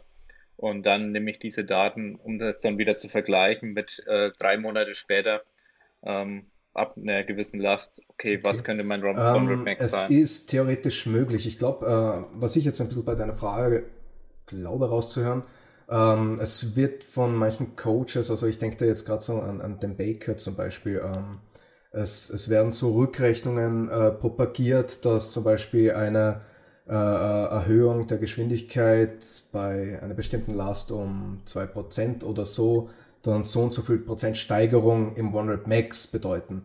Ähm, da muss ich ganz ehrlich sagen, von dem Ansatz bin ich äh, persönlich nicht so begeistert, ähm, weil dieser Ansatz wieder sehr verallgemeinert ist. Aber äh, wir wissen aus Publikationen, und ich habe es auch in meiner Datenlage gesehen, dass Geschwindigkeitsprofil, also dieser, der Zusammenhang von ähm, bewegter Last und maximal erreichbarer Bewegungsgeschwindigkeit, den Kevin vorher schon angesprochen hat, dass der sehr individuell ausfällt, alleine bei einzelnen Übungen. Ich habe da zum Beispiel im Bankdrücken äh, bei einer Rekordhalterin, einer österreichischen Rekordhalterin ähm, in, jetzt nicht im Bankdrücken, aber im Kniebeugen, aber sie war auch eine starke Drückerin. Da habe ich im Bankdrücken ein, ein so flaches Geschwindigkeitsprofil erfasst, wie ich es noch nie gesehen habe. Ich glaube, die hat bei, bei 30% 1RM, wo die meisten weit über, oder annähernd zumindest über 1 Meter pro Sekunde äh, drücken, selbst die Bankdrücker. Bei der habe ich irgendwie 0,65 Meter pro Sekunde oder so erwirtschaftet. Also die war bei, lang, bei niedrigen Intensitäten super langsam, aber dieser Geschwindigkeitsabfall bei ansteigender Intensität, der war halt wirklich sehr flach bei der Frau. Und deswegen diese klassische genau. Umrechnung, die der Dan Baker ähm, zum Beispiel propagiert oder auch andere Autoren, die würden halt auf solche Individuen bezogen nicht wirklich funktionieren, weil die einen ganz anderen ähm, Neigungswinkel in ihrem Profil haben. Mhm.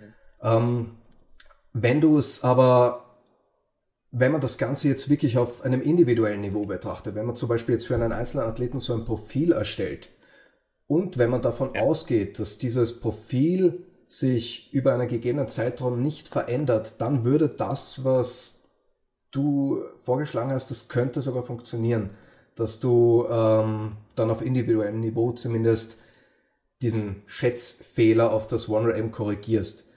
Nur bis dato ich kenne zumindest keine Publikationen, auf deren Basis ich mich trauen würde zu sagen, dass Geschwindigkeitsprofile immer so konstant bleiben werden oder nicht beeinflusst werden können über Trainingsinhalte. Im Kraft-3-Kampf können sie vielleicht noch etwas eher stabil bleiben, weil es klassischerweise doch eher in höheren Intensitätsbereichen trainierst. Äh, aber gerade im Athletiktraining glaube ich, dass äh, sich solche Geschwindigkeitsprofile sehr stark je nach Trainingsfokus verändern können. Also es ist theoretisch möglich. Ja. Ähm, ich kenne auch keine Forschung dazu. Müsste man sich langfristig anschauen. Mhm. Ja, wird es auch gerade noch keine geben, denke ich. Um da nochmal kurz einzuhaken, ich glaube, du hast auch in deiner Masterarbeit ähm, über Spezifik äh, in der Geschwindigkeit geschrieben. Ähm, ich habe es nicht mehr hundertprozentig im Kopf, deswegen äh, korrigiere mich bitte, wenn ich da falsch liege. Ähm, aber das halt, wenn man jetzt viel bei einer speziellen oder mit einer speziellen oder spezifischen Geschwindigkeit trainiert, dass man dann auch dort wahrscheinlich mehr Anpassungen hat, was ja auch aus anderen Trainingsbereichen relativ naheliegend ist. Wenn ich jetzt sage, ich nehme jetzt meinetwegen das Gewicht, was ich mit 0,4 Meter pro Sekunde drücken kann oder so, weil es als Marker für mein Bench 1RM nehme, aber sehr viel bei dieser Geschwindigkeit trainiere, dann könnte es wahrscheinlich passieren, dass es, ähm, dass man halt zwar bei dieser Geschwindigkeit besser wird, sich das aber nicht so wirklich auf das 1RM auswirkt. Also das wäre jetzt vielleicht noch so ein, so ein Kritikpunkt an dieser Idee, dass man halt ein, eine gewisse Geschwindigkeit als Marker fürs 1RM nimmt, dass man da dann halt schauen muss, dass es nicht zu spezifischen Anpassungen kommt, die da vielleicht das Ergebnis dann Genau, also wenn man davon ausgeht, dass es das Prinzip der Geschwindigkeitsspezifität wirklich gibt, und da ist die Forschung leider nicht ganz so eindeutig, wie man es gern hätte, ähm, es ist aber auch schwer zu erforschen, muss man dazu sagen. Ähm, wenn man davon ausgeht, dass dieses Prinzip wirklich vorliegt, dann, ja, dann, wie du richtig sagst, Tim, dann, dann funktioniert so eine pauschale Rückrechnung nicht wirklich, weil sobald sich die Neigung von einem Profil verändern kann, und es gibt Autoren, die, ähm, die propagieren, dass das möglich ist, ähm, ja, dann gibt, dann gibt es keine konstante Rückrechnung, dass man sagen kann, okay, eine Geschwindigkeitssteigerung um 2% verändert das One-Rep-Max um 2,5% oder so. Das, ja, unter dieser Annahme funktioniert das nicht. Ist etwas schwierig, aber ja, wird dann leider doch etwas komplexer. Also ich glaube, die Anwendungsmöglichkeiten ja. von Velocity-Based Training, die sind eher in anderen Bereichen zu suchen. Ja. Cool. Ähm, um da noch mal ein bisschen einzuhaken, und zwar, wenn ich jetzt Velocity-Based Training mit traditionellem Krafttraining vergleiche, da gibt es ja auch schon ein bisschen Research dazu. Also, ähm, wenn ich jetzt halt eine ne Gruppe habe, die jetzt halt nach einem normalen, stumpfen, prozentbasierten Training zum Beispiel trainiert und ähm, Velocity-Based Training in einer anderen Gruppe mache, ähm, was sind da so die Ergebnisse? Gibt es da Research dazu? Ähm, Rudi, es war, glaube ich, in deiner Bachelorarbeit ähm, zum Teil auch angesprochen, dieses Thema. Ähm, hast du das noch im Kopf, was da so an Ergebnissen rauskam? Ja, das war leider noch nicht so viel. Ich glaube, äh, zu dem Zeitpunkt, wo ich die angefertigt habe, waren es, glaube ich, drei Studien, die in Frage gekommen sind. Ähm, ich glaube, jetzt gibt es noch eine weitere aus Köln. Ähm, die waren auch zum Teil schon älter, also der Unterschied war gar nicht so groß. Jetzt müssen wir aber ein bisschen differenzieren, weil wir sind jetzt hier in einem Powerlifting-Podcast und uns interessiert halt quasi stärker zu werden in den Grundübungen. Und ähm, tatsächlich, zum Beispiel die eine Studie mit den Rugby-Spielern, mit den Jugendlichen, ich glaube U19 war das, äh, die sind, beide Gruppen sind eigentlich gleich stärker geworden. Der Unterschied lag halt nur darin, dass die Gruppe, die VBT genutzt hat, die ist halt am Ende, hat sich mehr im Counter-Movement-Jump verbessert. Ah, die Probleme an den Studien waren aber auch, die haben VBT halt nicht in ihre vollen Möglichkeiten genutzt. Also die Rugby-Studie hat zum Beispiel das Feedback nicht genutzt. Ich glaube, da kann Kevin auch ganz viel darüber erzählen mit seiner Bachelorarbeit. Das ist halt, ich glaube, der Punkt Nummer eins, warum man VBT, glaube ich, nutzen sollte ist, weil es einfach den Intent erhöht. Also du versuchst schneller äh, die Last zu bewegen, dich mehr anzustrengen. Das haben die da ausgelassen. Und die anderen Studien halt ebenso. Die eine Studie hat auch Counter Movement Jump getestet. Ähm, da war die VBT-Gruppe auch kaum besser, aber beide Gruppen haben Sprünge mit Gewichten gemacht. Also das war bei den Studien Problem. Ich fand die alle nicht so klasse, die haben eigentlich nicht viel ausgesagt. Was man da aber schon sehen konnte, ist, dass ähm, vor allem die, die schon ein bisschen stärker waren, jetzt nicht im Sinne von Powerlifting, die waren irgendwie über 1,5, ähm, 1,6 bis zweifaches Körpergewicht Kniebeuge, die hatten Probleme mit dem VBT. Da gab es die eine Studie, ich glaube, die war vom Banyard, ja, bin mir aber nicht ganz sicher gerade. Ähm, da hatten die stärkeren Probleme, also die hatten halt die Prozentzahl festgelegt und äh, die VBT-Gruppe gematcht. Also die haben ein Geschwindigkeitslastprofil festgelegt und dann halt gesagt, naja, bei 82% müsstet ihr die Geschwindigkeit erreichen. Und die Stärkeren, die haben das halt nicht geschafft, über die Sätze aufrechtzuerhalten. Und dadurch ist ja die Intensität gesunken und damit das ganze Trainingsvolumen und die hatten sich dann natürlich weniger gesteigert als die Schwächeren. Ja, da bedarf es halt noch einiges an Forschung, würde ich mal sagen. Ich meine, das Einzige, was man aus der aktuellen Forschung nehmen kann, ist, dass die VBT-Gruppe, wenn Velocity Loss äh, genutzt wurde, halt ein deutlich niedrigeres Volumen hatte, zum Teil die Hälfte, und sie aber fast genauso viel stärker geworden sind, gleichzeitig aber auch noch meistens höher gesprungen sind als die klassische Gruppe. Da ist dann die Frage, was können wir daraus ziehen, um zum Powerlifting zu nutzen? Mhm. Das war, glaube ich, das mit dem 50% versus 25% Velocity Loss, dass das zu. Ja, da gibt es ganz viele, voll, ja.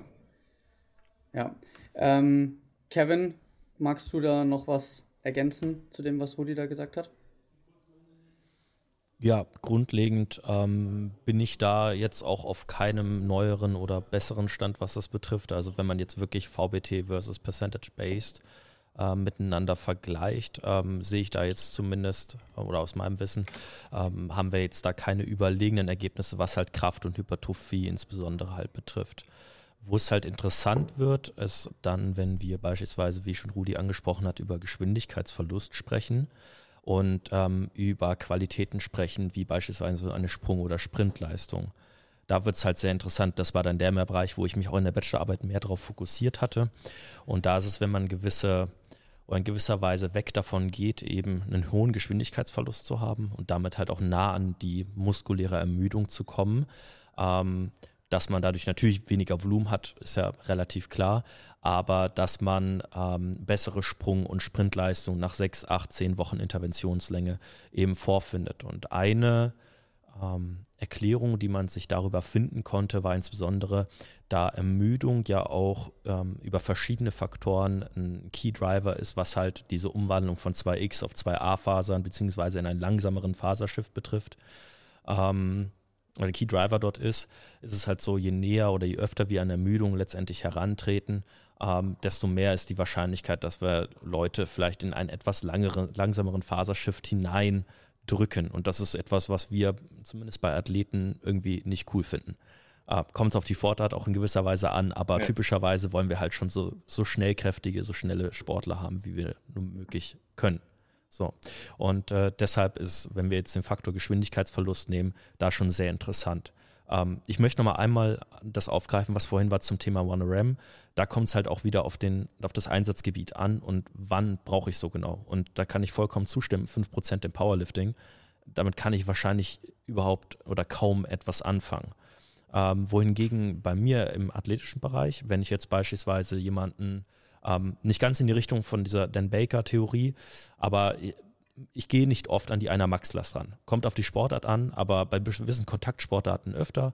Bei all den Sportarten, die weniger mit Kontakt zu tun haben, da gehe ich nicht ganz so oft an die hohen Lasten oder zumindest nah ans One Ram an. Und wenn ich dann in gewisser Weise sagen kann, okay, wir haben jetzt hier 80 Kilo, die hast du am Anfang der Trainingsphase mit keine Ahnung, 0,8 Meter pro Sekunde bewegt und am Ende der Trainingsphase mit 1,1 Meter pro Sekunde, dann sehe ich einen Progress. Und das ist ja das Einzige, was für mich entscheidend ist. Ob der am Ende 115 beugt oder 125 beugt, ist eigentlich schnupp egal. Das ist mir vollkommen egal als Athletiktrainer, grundlegend. Ähm, aber wenn er einen besseren, einen höheren Output, Power-Output erzeugt, ist das eine coole Geschichte. Nämlich mit derselben Last eine höhere Geschwindigkeit zu erzeugen. So, und das ist dann, wo wir eine andere Perspektive drauf haben müssen und wo die Genauigkeit auch überhaupt gar nicht so mit reinspielt. Aber da, wenn wir vom Powerlifting sprechen und ich möchte in gewisser Weise zum Beispiel bei einem Meet meinen Tagesform abschätzen und ich habe dann 5% Abweichung nach oben ohne. Auf einmal sagt mir halt beim Warm-up das äh, VMAX Pro, ja, du bist heute scheiße drauf. Mit was für einem Gefühl gehe ich denn bitte in meinen Erstversuch rein? Ja, oder passe ich dann, ich dann an und dabei stimmt das dann auf einmal nicht. Ja, und der war viel zu leicht. Ne, das sind halt so Faktoren, äh, wo ich sage, da würde ich mich jetzt unbedingt äh, momentan nicht auf die Technik verlassen. Interessant wird es dann vielleicht, wenn die, die Artificial Intelligence und, und die Algorithmen, die dahinter stecken, irgendwann mit so vielen Daten gefüttert sind, dass man dann halt irgendwann sagen kann, wir können das genauer abschätzen. Aber zumindest bisher, so wie ich es weiß, ist es halt auch ein, ein gutes, gut geschätztes Ratespiel. Ähm, und das reicht halt eben nicht für das ja. Einsatzgebiet letztendlich aus. Ne? Und ähm, ja, das wäre so meine Zusammenfassung zu der Thematik. Ja, ich glaube auch, dass ähm, wir als Powerlifting-Coaches gar nicht unbedingt jetzt hier die größte Hilfe brauchen vom Velocity-Based Training. Also es wäre für mich als Coach überhaupt nicht der Punkt, wo ich sage, ja, deswegen muss ich das jetzt unbedingt machen, damit ich das One-RAM einschätzen kann. Also wir haben natürlich auch die Studie mitgemacht und Wettkämpfe da auch gemacht. Die Schätzungen haben in den meisten Fällen jetzt nicht so gestimmt. Ich glaube, in manchen Fällen war es sogar dann mal relativ akkurat, aber es war ein bisschen Glück einfach äh, und kam auf die Disziplin natürlich an. Aber am Ende des Tages ähm, kannst du als erfahrener Coach unglaublich genau das 1RM schätzen. Ich habe da auch ähm, basierend auf, äh, ein, ich glaube, auf einem Buch von M. Laden auch äh, dann einen kleinen Artikel verfasst, in, äh, wo es da darum geht, okay, wie wähle ich meine Versuche aus, ähm, was, was für ein Risiko, was für ein Fehler gehe ich da ein als Coach und da ist es eher entscheidend, okay, will ich den äh, Fehlertyp 1 oder Fehlertyp 2, also den Fail oder im Zweifelsfall zu leicht, äh, also was im Laden als Fehlertypen äh, beschreibt in dem Zusammenhang. Und ja, ich glaube, dass wir da sehr wenig Hilfe brauchen, aber wo ich als Coach unglaublich äh, oder was ich als Coach interessanter fände, ist, wie genau kann ich äh, bestimmen, ob der Athlet jetzt unbedingt seine ganzen Backoff-Sätze durchballern sollte oder nicht. Ja, und das unabhängig davon, ob es jetzt für Powerlifting ist oder nicht. Also wir, ich trainiere auch Handballer zum Beispiel. Und ähm, ja, da würde es mich genauso interessieren. Eigentlich ist egal, was dann am Ende die Sportart ist. So, wie viel Prozent Fatigue ähm, wird dann da angehäuft? Ich meine, Mike Teixeira hat ja mit Fatigue-Percentern oft gearbeitet. Gibt es ja verschiedene RPE-Methoden dann auch. Und ja, was für Daten gibt es da schon oder was für ähm, Möglichkeiten zu sagen, okay, so und so viel Prozent Geschwindigkeitsabfall toleriere ich, so und so viel ähm, Prozent Fatigue könnte das ungefähr darstellen ähm, oder ist es eine logarithmische äh, Skala oder ist es linear oder wie verhält sich das Ganze? Also da habe ich selber einfach zu wenig Einblick in die Thematik.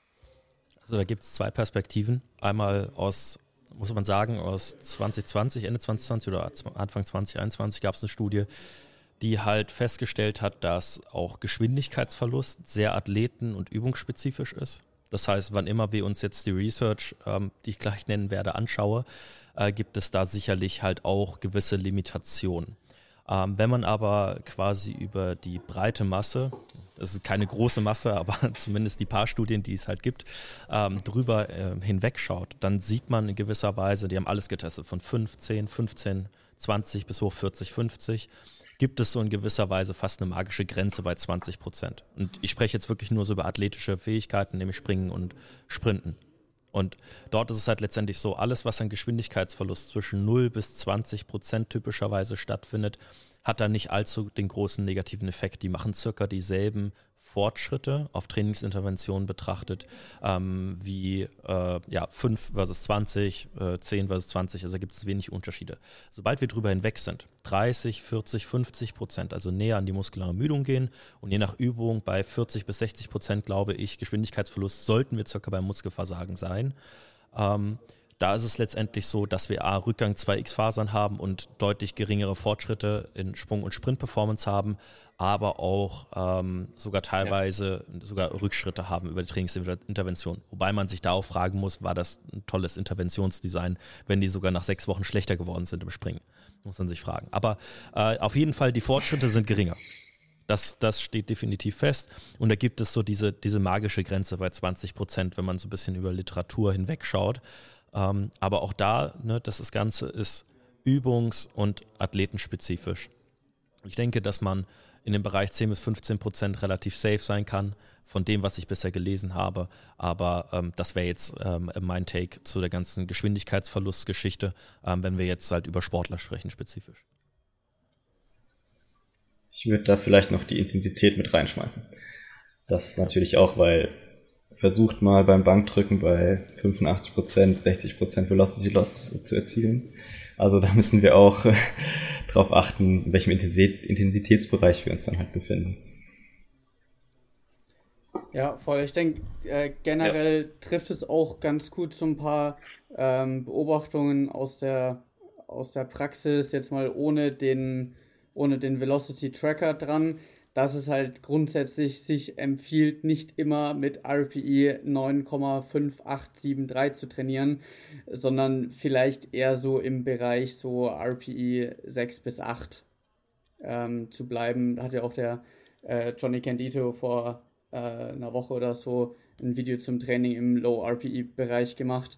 Und ich ja. denke, Julian, das trifft sich, äh, das deckt sich auch ganz gut mit deiner Philosophie und deinen Erfahrungen, dass es halt sich auf jeden Fall empfiehlt, generell nicht immer mit dem Kopf durch die Wand zu gehen, sondern da die Ermüdung ein bisschen geringer zu halten und zu schauen, dass sich die Raps alle relativ ähnlich sehen und man hauptsächlich auf hochqualitative Raps setzt quasi ähm, und nicht ewig lang durch die Gegend grindet.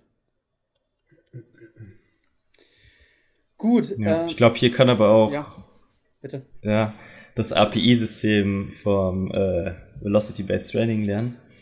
Weil ähm, jeder, der mal mit 60, 65% Bankdrücken gemacht hat, der weiß, dass API 8, finde ich, zumindest deutlich schwerer ist, als äh, wenn du mit 90% Bankdrücken machst. Velocity Loss kannst du da auch nicht nutzen. Dann hast du zwei relativ fixe Wiederholungen und auf einmal, du wolltest nur 15% und hast dann auf einmal über 30 nach der dritten. Ähm, also hier muss man es auch, glaube ich, API auch immer ein bisschen an die Intensität anpassen einfach. Und dann das Ziel wahrscheinlich. Ja, und noch was, was ich auch gemerkt habe, ist, wenn man mal eine Rap missgrooved, in Anführungszeichen, ähm, oder halt einfach nicht so gescheit trifft und dann hat man plötzlich bei der, wenn man sechs Raps machen will, plötzlich ist die dritte schon sackschwer, dann und das, äh, das VMAX oder was auch immer sagt einem, dass man schon aufhören sollte. Ähm, aber dann reißt man sich halt wegen zusammen und die nächste Rap geht schon wieder deutlich besser. Da ist es dann vielleicht auch ein bisschen, ähm, ja, muss man halt aufpassen, dass man nicht nur nach dem Velocity Drop geht, sondern auch ein bisschen dieses subjektive Empfinden mit reinnimmt.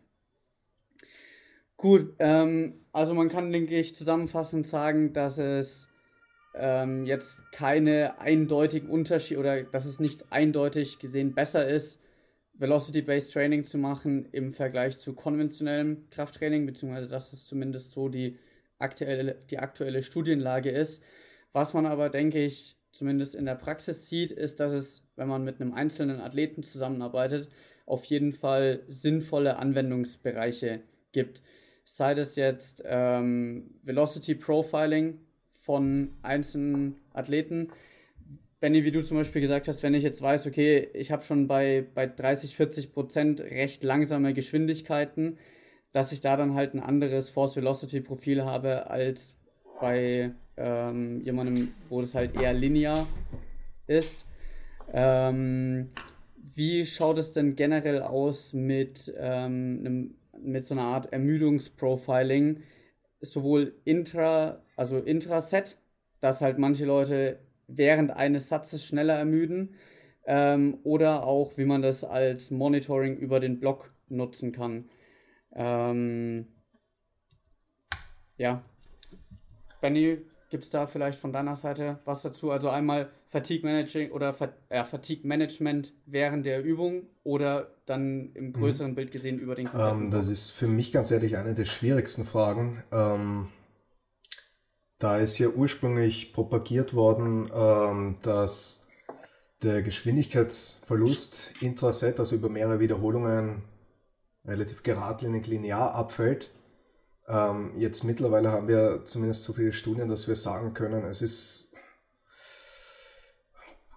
so Populationsmittelwert geschätzt, war ziemlich sicher nicht linear, sondern eher kurvenförmig. Und ähm, gerade wenn man zum Beispiel bei äh, sehr niedrigen Intensitäten beginnt, ähm, dann werden klassischerweise die ersten Wiederholungen, die durchgeführt werden, eine Grundschwankung aufzeigen. Die werden nicht klar abfallen oder nicht klar ansteigen, die werden einfach eine Grundschwankung haben und je stärker man einfach an das Ausbelastungsniveau kommt, umso stärker wird dann und steiler wird dann die Kurve abfallen, gerade in den letzten Wiederholungen. Das habe ich jetzt auch schon bei vielen meiner Messungen gesehen, ähm, aber nicht, lustigerweise nicht durchgehend. Also ich habe auch schon ähm, Athleten erfasst, speziell jetzt Kraft-3-Kampfathleten, äh, wo so diese Intraset-Ermüdung, dieser Intraset-Velocity-Loss von Wiederholung zu Wiederholung wirklich annähernd linear war, mit einer grundlegenden Schwankung dazwischen. Ähm, deswegen traue ich mich da jetzt auch gar nicht so eine, eine pauschale Aussage tätigen. Ich glaube, das hängt da von mehreren Faktoren ab. Ähm, ja, dass man da einschätzen kann. Wovon ich persönlich nicht so ein Fan bin, es, es gibt, ähm, es ist, sind in der Literatur ein paar Ansätze propagiert worden, dass man äh, zwischen Velocity Loss und zum Beispiel Repetitions in Reserve hin und her rechnen kann. Und natürlich, das kann man wieder machen, aber ich denke mal, gerade für die Trainingspraxis, jeder Ansatz, ähm, der eine Umrechnung zwischen Variablen erfordert, der ähm, er, er baut letztendlich auch Schätzfehler mit ein. Und je mehr ich äh, umrechne in meiner Trainingsplanung, umso mehr, umso mehr Schätzfehler werden auch meine Umrechnungen enthalten und äh, können dann natürlich dann auch die Umsetzung beeinflussen. Ähm, ich bin ein Fan davon, allgemein bei, ähm, bei VBT, nicht nur jetzt in dieser Thematik, allgemein bei VBT, ich bin ein Fan alles in der Praxis möglichst einfach zu halten. Das heißt, wenn man VBT einsetzen will, um äh, Ermüdungssteuerung zu approximieren, dann sollte man sich auch nur auf den Geschwindigkeitsabfall konzentrieren und nicht versuchen, dann zwischen Repetitions in Reserve irgendwie hin und her rechnen. Ähm, ist meine persönliche Ansicht aktuell. So, ich glaube, jetzt habe ich äh, das Thema deiner Fra Frage verfehlt. Kannst du den letzten Teil nochmal wiederholen? ähm, ja, dann auch noch, also jetzt nicht nur genau. Intraset, genau. sondern auch über einen Block als, mhm. ähm, als ähm, Da muss ich jetzt sagen, da kenne ich persönlich noch keine Studie. Da können vielleicht die Kollegen, der, der Kevin oder der Rudi etwas dazu sagen. Vielleicht haben die da unlängst etwas. Ähm, in der Theorie ist es natürlich möglich, ähm, wenn du dir das Ganze konzeptuell vorstellst, dass die Ermüdung natürlich nicht nur intraset stattfindet, sondern auch über mehrere Sätze. Das heißt, wenn du Ermüdung akkumulierst, ähm, dass dann auch die schnellste Wiederholung in deinem Satz bei sonst standardisierten Bedingungen, also einheitlichem äh, Gewicht, einheitlicher Last, dass dann eben auch die maximal erreichbare Geschwindigkeit über Sätze abfällt. Aber wie man das jetzt effektiv einschätzen kann, ich kenne dazu noch keine Studie. Also ich könnte das Ganze jetzt nur heuristisch, sag ich mal, einsetzen in der Praxis. Aber vielleicht wissen da die Kollegen mehr.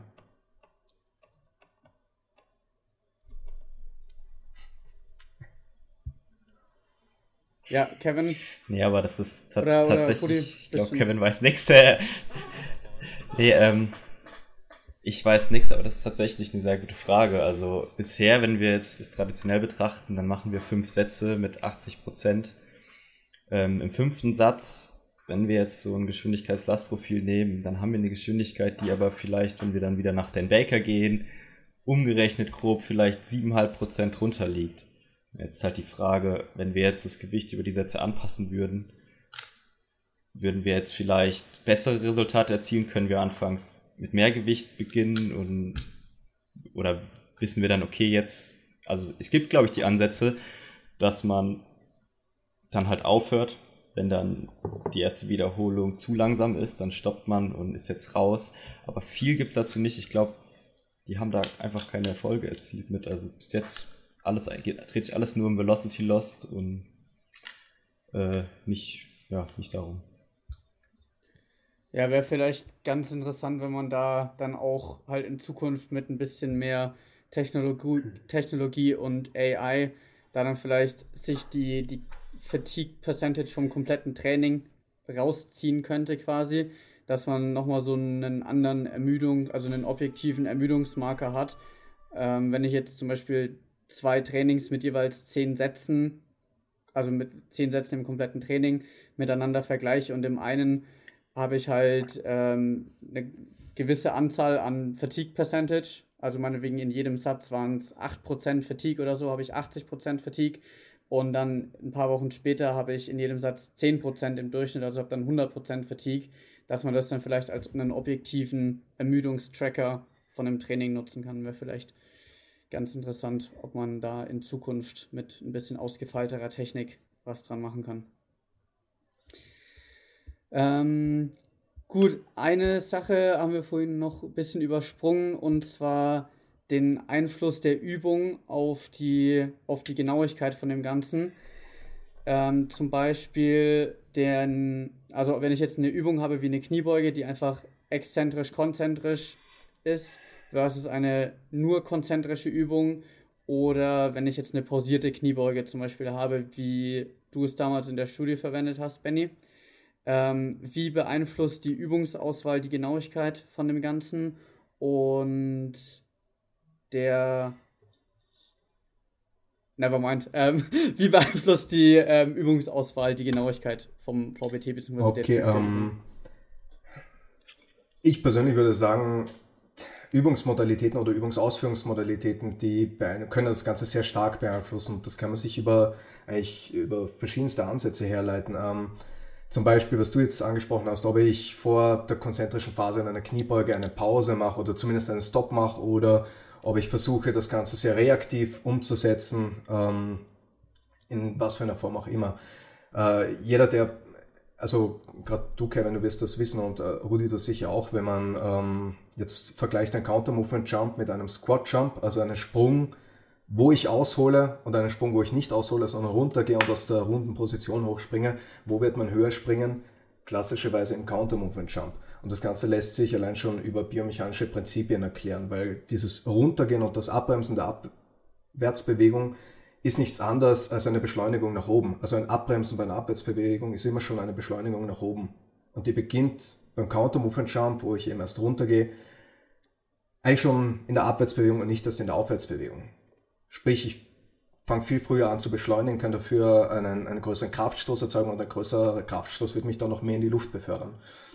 Ähm, und ähnlich kann man das eigentlich auch äh, auf andere Übungen jetzt umsetzen, wenn, auch wenn man jetzt aus der Ballistik ein bisschen rausgeht. Wenn ich äh, in einem im Bankdrücken zum Beispiel reaktiv arbeite, also ähm, die klassische, ich lasse die Handel runterfallen und federe sie dann quasi aus meinem Brustkorb hoch Technik, ähm, dann werde ich tendenziell immer höhere Geschwindigkeiten erzeugen. Und dazu gibt es auch einige Untersuchungen, die sich ähm, Bewegungstechniken mit Stretch Shortening Cycle, also quasi leicht reaktiv anschauen und diese dann vergleichen mit äh, rein konzentrischen Bewegungen, wo ich aus einer runden Position drücke.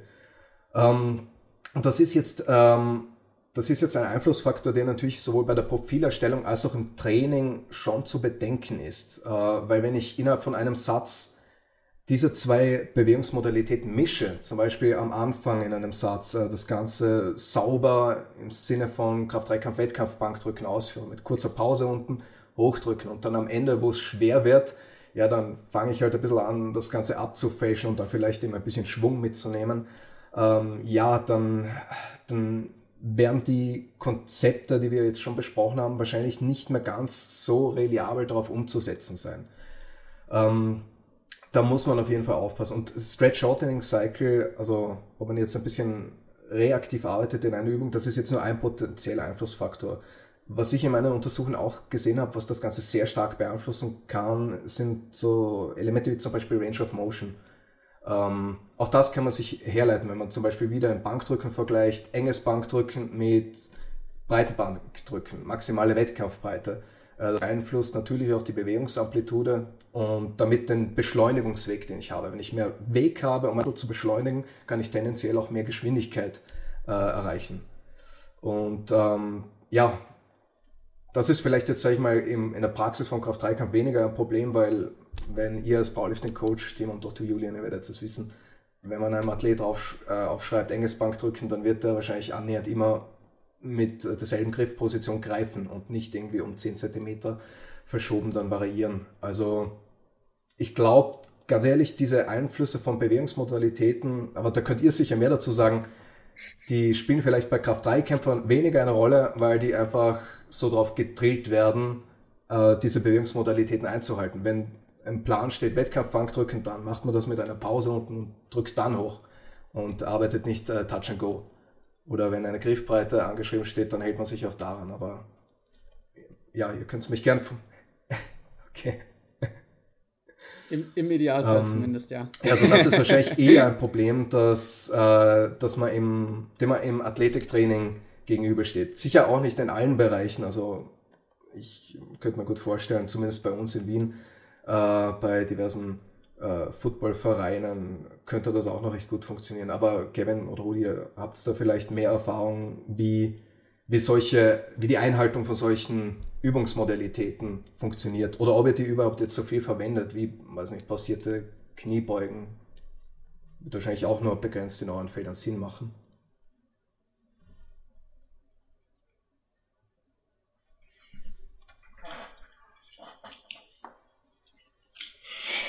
Ja, nee, also spätestens ähm, bei Bankdrücken kennen wir es ja. Wenn es schwerer wird, äh, fangen wir an zu bouncen oder sonst was was das ja alles komplett verändert. Wobei ich dann da wiederum sagen muss, ähm, im Athletiktraining, ich würde ja selten hohe Velocity Loss nutzen, weil ich ja weiß, es bringt mir nicht mehr. Außer ich würde jetzt Hypertrophie wäre das Ziel. Und dann würde, glaube ich, niemand unbedingt abfälschen. Bei 10, 15, 20 Prozent, da kommst du gar nicht in Bereiche, wo es, du denkst, oh, es wird schwerer, ich will aber mehr machen, mehr Gewicht bewegen oder sonst was und dann kommst du da eigentlich nicht hin. Wenn du ein Velocity Loss, äh, Velocity Loss hier Geschwindigkeitsprofil, äh, Geschwindigkeitslastprofil anfertigst beim Bankdrücken und das gleichzeitig während dem Ausmaxen machst, dann kommt das, egal bei welcher Übung eigentlich vor, beim Kniebeugen cuttet man die Höhe oder so. Aber die Frage ist dann auch wiederum, brauche ich dann Velocity Based Training zum Beispiel bei Sachen wie pausierten Bankdrücken, enge, äh, ja, pausiertes oder enges Bankdrücken, pausierte Kniebeuge, das sind ja dann vielleicht Übungen, die ich nutze, aber die nicht meine Hauptübungen sind. Ja. Ja, der Hauptpunkt, der bei uns halt einfach reinkommt, ist, wo ich das dann erst nutze, ist dann, wenn eine gewisse technische Stabilität dabei ist. Also natürlich, wenn der Sportler relativer Krafttrainingsanfänger ist und die Technik halt eben noch in einem Prozess drin ist, dann kann ich äh, ja jede Woche neue Werte erwarten und Überraschungen. Also es sieht komplett anders aus, das Profil. Ähm, das ist natürlich klar. Ähm, mal abgesehen von der Tatsache, es ist halt Technik, es ist Aufwand und ab welchem Trainingslevel macht es überhaupt Sinn, den Invest in mehr Trainingsgenauigkeit oder halt eben in diese Technik reinzustecken und wie viel Output bekomme ich dafür. Und solange wir halt eben einen Sportler haben, der keine 100 Kilo beugen kann, äh, sorry, dann brauchst du das halt eben nicht. Ne, der Optimierungsgedanke ist schön, aber es lenkt dich halt von den essentiellen und den wichtigen Dingen im Training letztendlich ab. Deshalb, ähm, wenn wir jetzt wirklich über Sportler sprechen, ist es schon sehr, sehr wichtig, dass wir eine gewisse technische Stabilität und damit halt auch Erfahrung haben. Weil auch, du hast vorhin Sprünge, Benny, angesprochen, wenn wir jetzt äh, Squat Jump nehmen, wir hatten mal eine Studie bei uns in der Biomechanik, äh, glaube ich in Kooperation sogar mit dem DFB oder einer Fußballmannschaft, und es waren 21 Spieler, haben die Squat Jumps durchführen lassen. Ähm, es hat nur ein einziger einen gültigen Squat Jump hinbekommen, weil eine echte Pause, ohne nochmal zu bouncen, ist selbst bei einem Squat Jump ohne irgendeine Last für jemanden, der das nicht geübt hat, fast unmöglich. Und dann würde ich ja, wenn ich jetzt beispielsweise eine pausierte Variante mit einem Sportler hier mit 150, 180 Kilo durchführen lasse, wie soll ich denn erwarten, dass er das da 100% hinbekommt? Ja, da wird das ja genauso schwierig sein, wenn das halt schon für, lassen wir mal Fußballer außen vor, die ja sowieso allgemein koordinative Schwierigkeiten eventuell mit sich bringen. Aber äh, wenn die selbst halt in einem Unloaded Squat Jump das halt kaum hinbekommen, ohne Übung, dann ja, muss ich mich halt fragen, wie genau wird da meine VBT-Messung letztendlich sein, wenn ich solche Varianten nutze. Ähm, und dasselbe gilt natürlich auch für die Range of Motion. Da sind die genauso anfällig wie jeder andere Powerlifter. Wenn es schwer wird, dann äh, sieht vielleicht nicht die Kniebeuge mehr so tief aus, vielleicht wie vorher. Und auch das spielt mit rein. Und ähm, da ja. kann ich nur anschließen an das, was ich vorhin gesagt habe. Für mich ähm, in meinem Einsatzgebiet ist es meistens gar nicht mal so schlimm, weil ich nicht eben diese Genauigkeit brauche. Aber sobald wir eben von Powerliftern sprechen und auch in einem höheren oder elitären Bereich, dann kommen da halt eben noch Faktoren zu der Validität und Reliabilität der Geräte dazu, von technischer Variabilität und, und, und, die einfach so viele Faktoren sind, die mein Ergebnis abfälschen können, in egal welcher Richtung, sei es Geschwindigkeitsverlust, einer Max-Approximierung und, und, und, ähm, dass ich mich halt frage, naja, wozu? Oder warum der Aufwand? Wie viel Output er, erlange ich denn jetzt wirklich dadurch? Wie viel, wie viel schlauer bin ich denn als vorher? Und äh, da bin ich noch an einem Stand, wo ich gesagt habe, vor drei Jahren war ich gehypter über das Thema und habe gesagt, ich fand das super geil. Ähm, und jetzt mittlerweile mit dem Forschungsstand, wenn man den sich genau anschaut, ist es ein bisschen ernüchternd.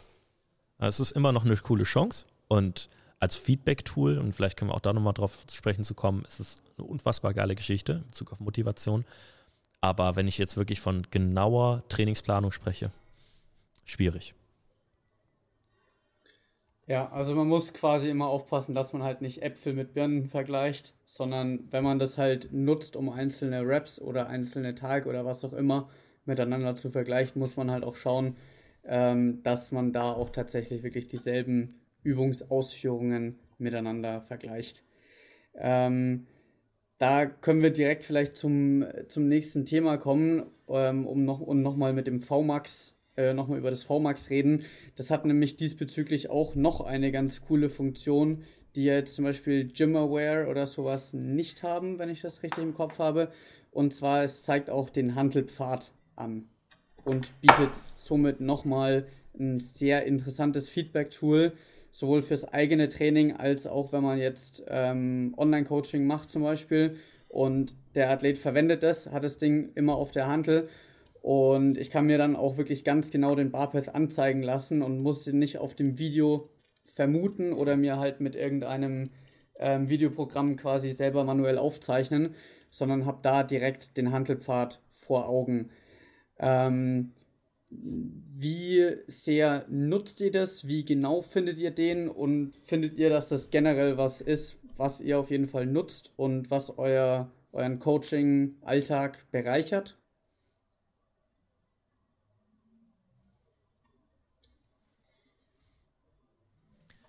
Also wenn jetzt keiner möchte, dann fange ich mal an. Also generell bei all dem, was die Grundübung betrifft, ähm, sehe ich jetzt nicht den großen Nutzen darin, weil das meiste sehe ich auch mit dem bloßen Auge. Weil besonders bei höheren Lasten, das findet halt eben ein klein bisschen langsamer statt. Und äh, deswegen kann ich halt auch eben besser ähm, auch eben direkt aus der Technik etwas erkennen.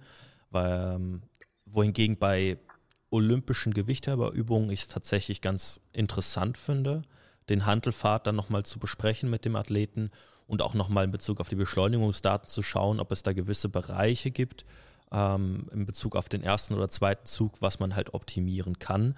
Aber auch da sprechen wir halt eher von den Higher-Level-Athletes, ähm, wo das halt ins äh, Spiel reinkommt. Ähm, aber grundlegend, ähm, wenn halt jemand bei der Kniebeuge nach vorne kippt und der Handelfahrt halt nicht mehr ganz vertikal ist, äh, das sehe ich halt. Dafür brauche ich nicht die Bestätigung von ähm, dem VMAX Pro, dass es um zwei Zentimeter passiert ist, sondern sehr wahrscheinlich sehe ich das auch oder ich filme es halt eben von der Seite. Ist halt die Frage, was kriege ich für einen Wissensgewinn ähm, im Vergleich zu meinem Video relativ gering. Ja, also ähnlich quasi wie beim Handelpfad, so ja, man bekommt die Information, aber es ist jetzt nicht unbedingt eine neue Information, die man dadurch bekommt. Rudi, hast du dem was hinzuzufügen? Oder ist das auch so? Ich habe das, das, selbst kaum genutzt. Also wie Kevin gesagt hat, bei Kniebeugen Co. interessiert mich das nicht. Wenn ich dann irgendwie eine Art Gewichtheben mache, schaue ich mir das halt mal an und versuche daraufhin es vielleicht zu verbessern. Der Max Lang, ich denke, den kennt hier jeder, den Gewichtheber, der nutzt das, glaube ich, oder hat es genutzt, aber zumindest wenn ich jetzt so auf Instagram, wie ich ihn ein bisschen verfolge, sehe ich es halt nicht mehr. Also wenn, dann wird das wahrscheinlich auch in einem Techniktraining nutzen, um nochmal einen besseren Einblick zu kriegen, aber Kevin schon gemeint hat, das ist halt von meiner Seite andere, vielleicht noch also kurz, ein anderes Level. Ähm, also ich kann auf die Frage jetzt unbedingt eingehen, weil ich selbst mit dem äh, VMAX, VMAX Pro noch nicht gearbeitet habe. Ähm, wir nehmen aber immer gerne auf der Uni Test-Tools an, also man kann gerne uns zuschicken.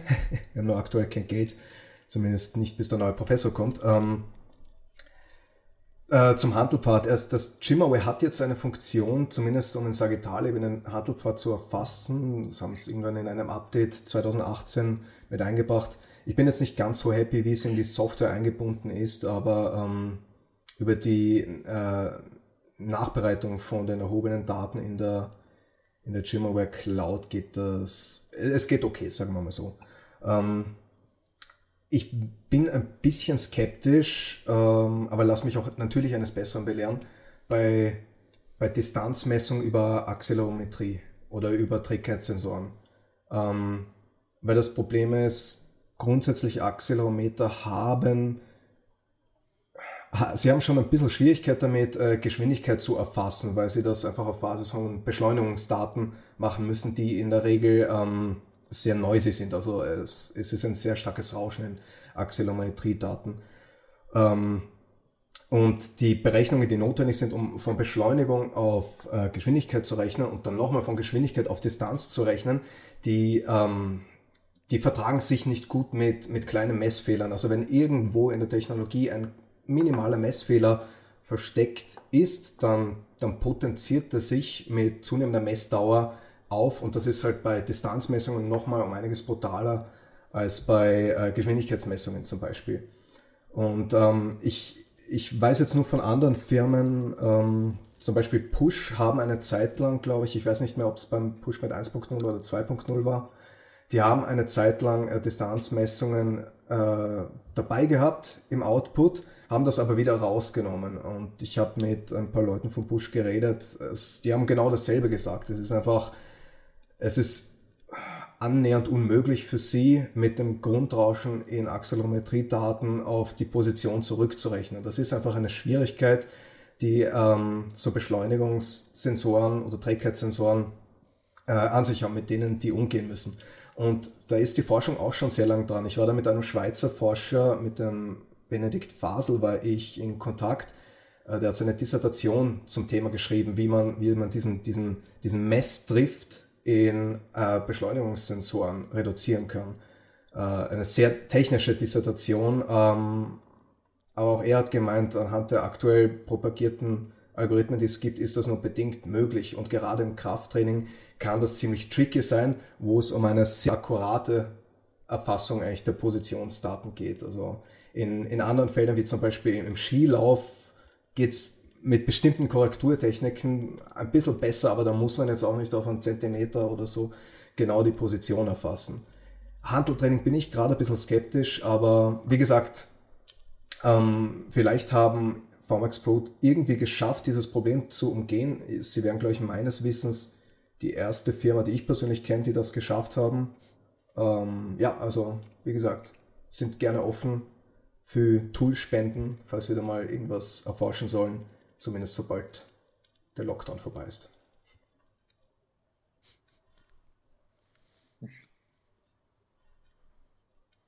Ja, vielleicht kann der Kevin da ja mal irgendwie eine Brücke, eine Brücke legen zu denen. ähm, ja, aber was du gesagt hast, das deckt sich auf jeden Fall auch mit den, mit den Erfahrungen, die ich gemacht habe, wie ich ja vorhin schon erwähnt habe, dass es da einfach doch ab und an mal zu recht gravierenden Abweichungen kommt. Also ich hatte es einmal, dass irgendwie plötzlich die erste Rap 49 cm Range of Motion waren und dann die zweite 99. Das war aber auch nur einmal ähm, der Fall und das war auch mit Abstand die größte Abweichung. Ähm, sonst waren sie auf jeden Fall deutlich kleiner. Aber wie du gesagt hast, also das deckt sich auf jeden Fall mit meiner Erfahrung in dem Bereich. Ähm, gut, ähm, Kevin, du hast ja in deiner Bachelorarbeit, glaube ich, auch recht viel zum Thema ähm, Feedback als Motivation oder halt die, die Rolle des, des direkten äh, Velocity-Feedbacks geschrieben. Magst du da vielleicht noch ein paar Sätze zu sagen, was da der Vorteil ist, wenn man einem Athleten direktes Feedback über seine, über seine Handelgeschwindigkeit gibt?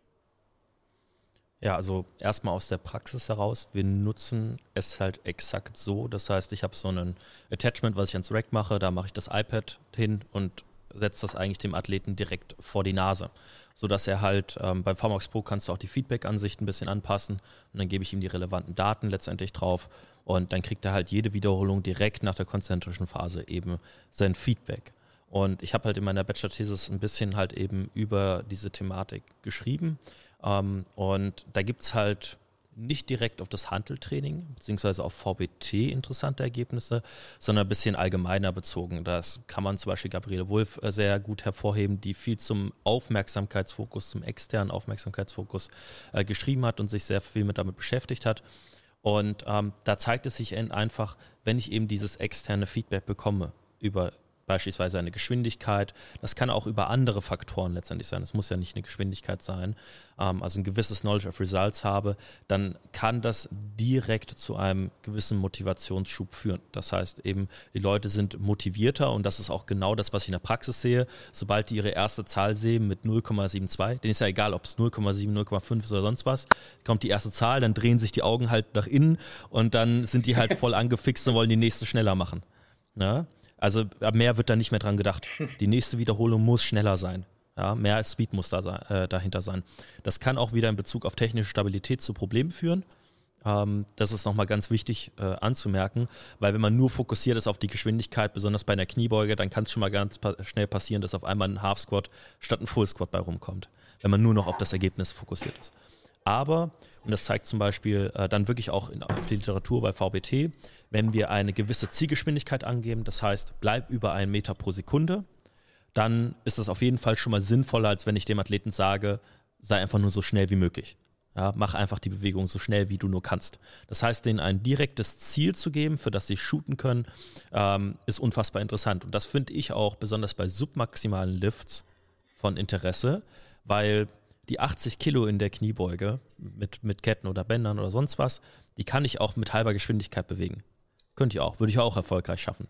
Aber dann, wenn ich wirklich das direkte Feedback darüber erhalte, dass es so und so viel Meter pro Sekunde war und die Aufforderung bekomme, dass die nächste Wiederholung schneller sein soll, da wird es dann halt richtig interessant.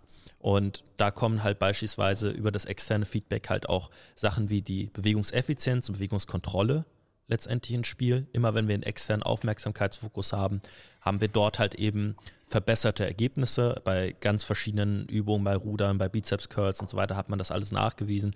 Ähm, sehen wir da wirklich unfassbare Verbesserungen. Ähm, und es ist auch das, was letztendlich über meine Bachelor-Thesis als Ergebnis herausstach. Man nimmt dieselbe, Tra äh, dieselbe Trainingsintervention, aber den einen Athleten zeigt man letztendlich die Geschwindigkeit in die Wiederholung, der, bei der anderen Gruppe gibt man kein Feedback. In diesen Gruppen haben sich sowohl die Kraft wie auch besonders halt die Sprungwerte insbesondere stärker verbessert. Mit exakt derselben ähm, Intervention, insbesondere die Sprungwerte, die muss man mehr hervorheben. Und da kann man es wirklich wahrscheinlich auf diesen Intent, auf diese Motivation durch das Geschwindigkeitsfeedback äh, zurückführen, dass diese eben eine stärkere Verbesserung bei solchen Bewegungen erreicht haben. Weil da kann es ja dann halt interessant sein, typisches Powertraining, submaximale Last, dass ich halt auch eben das Maximum versuche, da rauszuholen. Ja, und das ist eben was anderes, wie wenn ich versuche, meine einer Maxlast oder 95 Prozent, der ich auch eine maximale Anstrengung habe, aber in der ich versuche, diese zu erreichen, das muss ich halt erstmal mit 60, 70, 75 Prozent hinbekommen. Wenn ich kein Feedback habe und kein Goal habe, für das ich halt shooten kann, dann äh, wird es halt schwierig. Sobald ich das aber bekomme, eben durch Feedback von VBT, wird das sehr, sehr interessant und äh, kann da halt deutlich äh, mehr mit anfangen. Ja, also ich kann das auch äh, nur unterstreichen. Ich glaube, das ist einer der wichtigsten und interessantesten Punkte, dass wir dadurch ein weiteres Tool schaffen können, ähm, mit dem wir Athleten auch motivieren können. Wenn ich jetzt meine Handballer trainiert habe und für die ein One Rep Max einfach nicht interessant ist erstmal und ich das auch nicht teste mit ihnen, sie aber dann was anderes haben, für das sie shooten können, ähm, ich meine, wir haben Vertical Jump zum Beispiel gemacht als, als Vorher-Nachher-Test. Aber wenn du auch ähm, intra-Block äh, äh, mehrere Parameter dann noch hast zum Messen, wie zum Beispiel jetzt hier die Geschwindigkeit bei verschiedenen Übungen, kann das, denke ich, psychologisch zu einem, einem sehr wichtigen und nicht zu unterschätzenden äh, Effekt führen. Und ja, ich glaube, da sehe ich auch sehr große Chancen.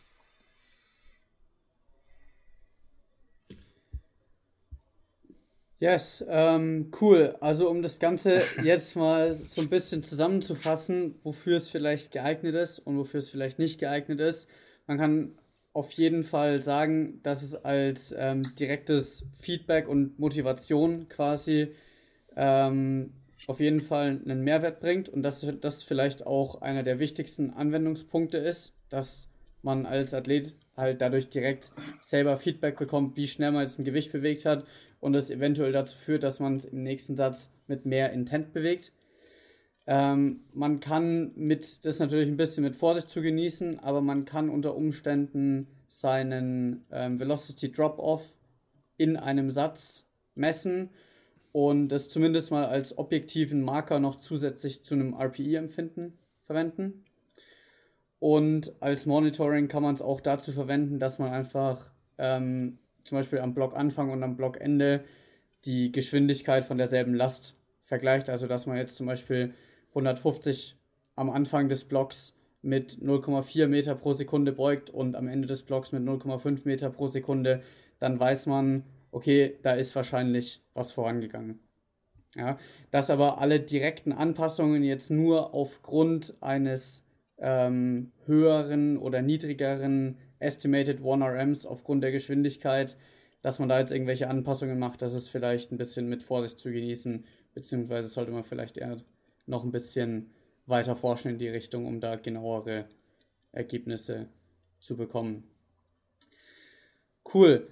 Hat sonst, ähm, gibt es sonst noch irgendwelche Punkte diesbezüglich, die ihr gerne ansprechen möchtet oder irgendwelche Fragen untereinander, die jetzt während dem Gespräch noch aufgekommen sind, die ihr vielleicht noch stellen möchtet?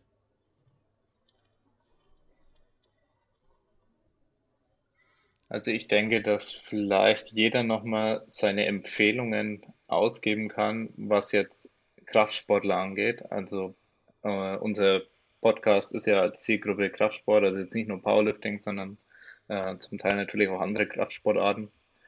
Und vielleicht will da jeder einfach mal nochmal so kurz und knapp zusammenfassen, was würde er, ein Kraftsportler, ähm, für den natürlich die Leistung in den Lifts entscheidend sein kann, äh, mitgeben, wo, wo sind die Chancen für euch da, ähm, das Training oder das, das Coaching auch verbessern zu können für diese Zielgruppe?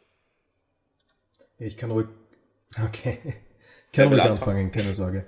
Ähm, ja, also wo sehe ich das meiste Potenzial Keine. für Kraftsportler? Kommt ein bisschen darauf an, wo der Fokus ähm, der Zielstellung liegt, ob es eher ein athletischer Fokus ist, äh, schneller werden, explosiver werden oder ob es wie im Kraft-3-Kampf der Fokus ist, ja, das, das Total zu erhöhen. Ähm, ich bin da mit dem Kevin und auch, ja.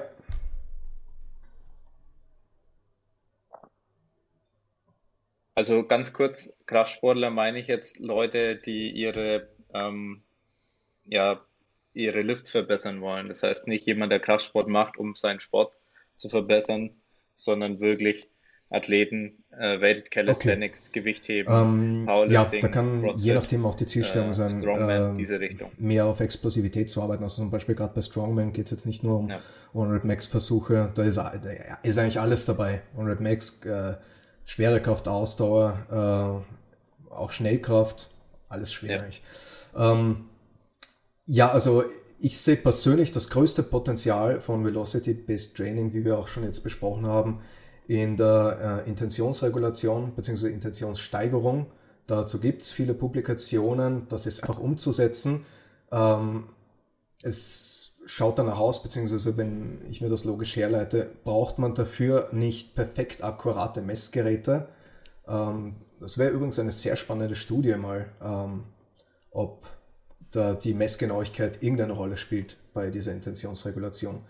Ähm, aber wie gesagt, man kann das eigentlich mit jedem Messgerät machen. Es ist einfach äh, anzuwenden und äh, sehr erfolgsversprechend, zumindest jetzt mal äh, für die Zielstellung, ähm, explosiver zu werden bei gegebenen Lasten ähm, oder gegebenen Widerständen, gegen die man arbeitet. Ein anderes Potenzial, was ich halt sonst in Velocity-Based Training sehe, das ist ähm, ja die, die der Einsatz als Tool zur Trainingssteuerung ähm, und zwar als Alternative zu klassischen Methoden wie jetzt sei das prozentbasiertes Programming oder auch ähm, autoregulatives Programming auf Basis von subjektivem Feedback, RPE, Repetitions in Reserve, whatnot. Ähm, es ist eine alternative Möglichkeit, das so äh, umzusetzen und hat genauso wie die anderen beiden äh, Approaches seine Vor- und Nachteile. Der Grundgedanke ist halt, anstatt dass ich eine, äh, einen Widerstand vorgebe als Intensität, gebe ich so eine Zielgeschwindigkeit als Intensitätsindikator vor. Anstatt dass ich eine Wiederholungszahl im Satz vorgebe, gebe ich einen Velocity Drop, sei der prozentuell oder absolut oder sonst irgendwie, gebe ich den vor. Ähm, es ist ein Tool und wie gesagt, es hat Vorteile und Nachteile. Einer der entscheidenden Nachteile, und da sehe ich auch persönlich das größte Forschungspotenzial aktuell, ist die Fragestellung, wie kann ich es schaffen, Geschwindigkeitsperformance im Training reliabler zu machen? Wie kann ich es schaffen, die biologische Variabilität in äh, wiederholten Lifts unter einheitlichen Bedingungen möglichst konstant zu halten? Das ist ein großes Problem, gerade bei niedrigen Lasten, gerade auch bei äh, ballistischen Übungen, ähm, dass ja, die Leistung bei wiederholten Versuchen, wenn man davon ausgeht, dass keine Ermüdung vorliegt, trotzdem schwanken wird. Und je stärker diese Leistung schwankt, unabhängig von Ermüdung, umso schwerer sind gewisse äh, Anwendungsmöglichkeiten von Velocity-Based Training einzusetzen.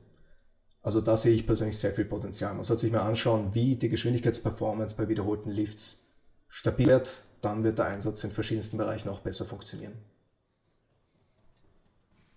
Ich gebe den imaginären Ball weiter an Rudi. ja.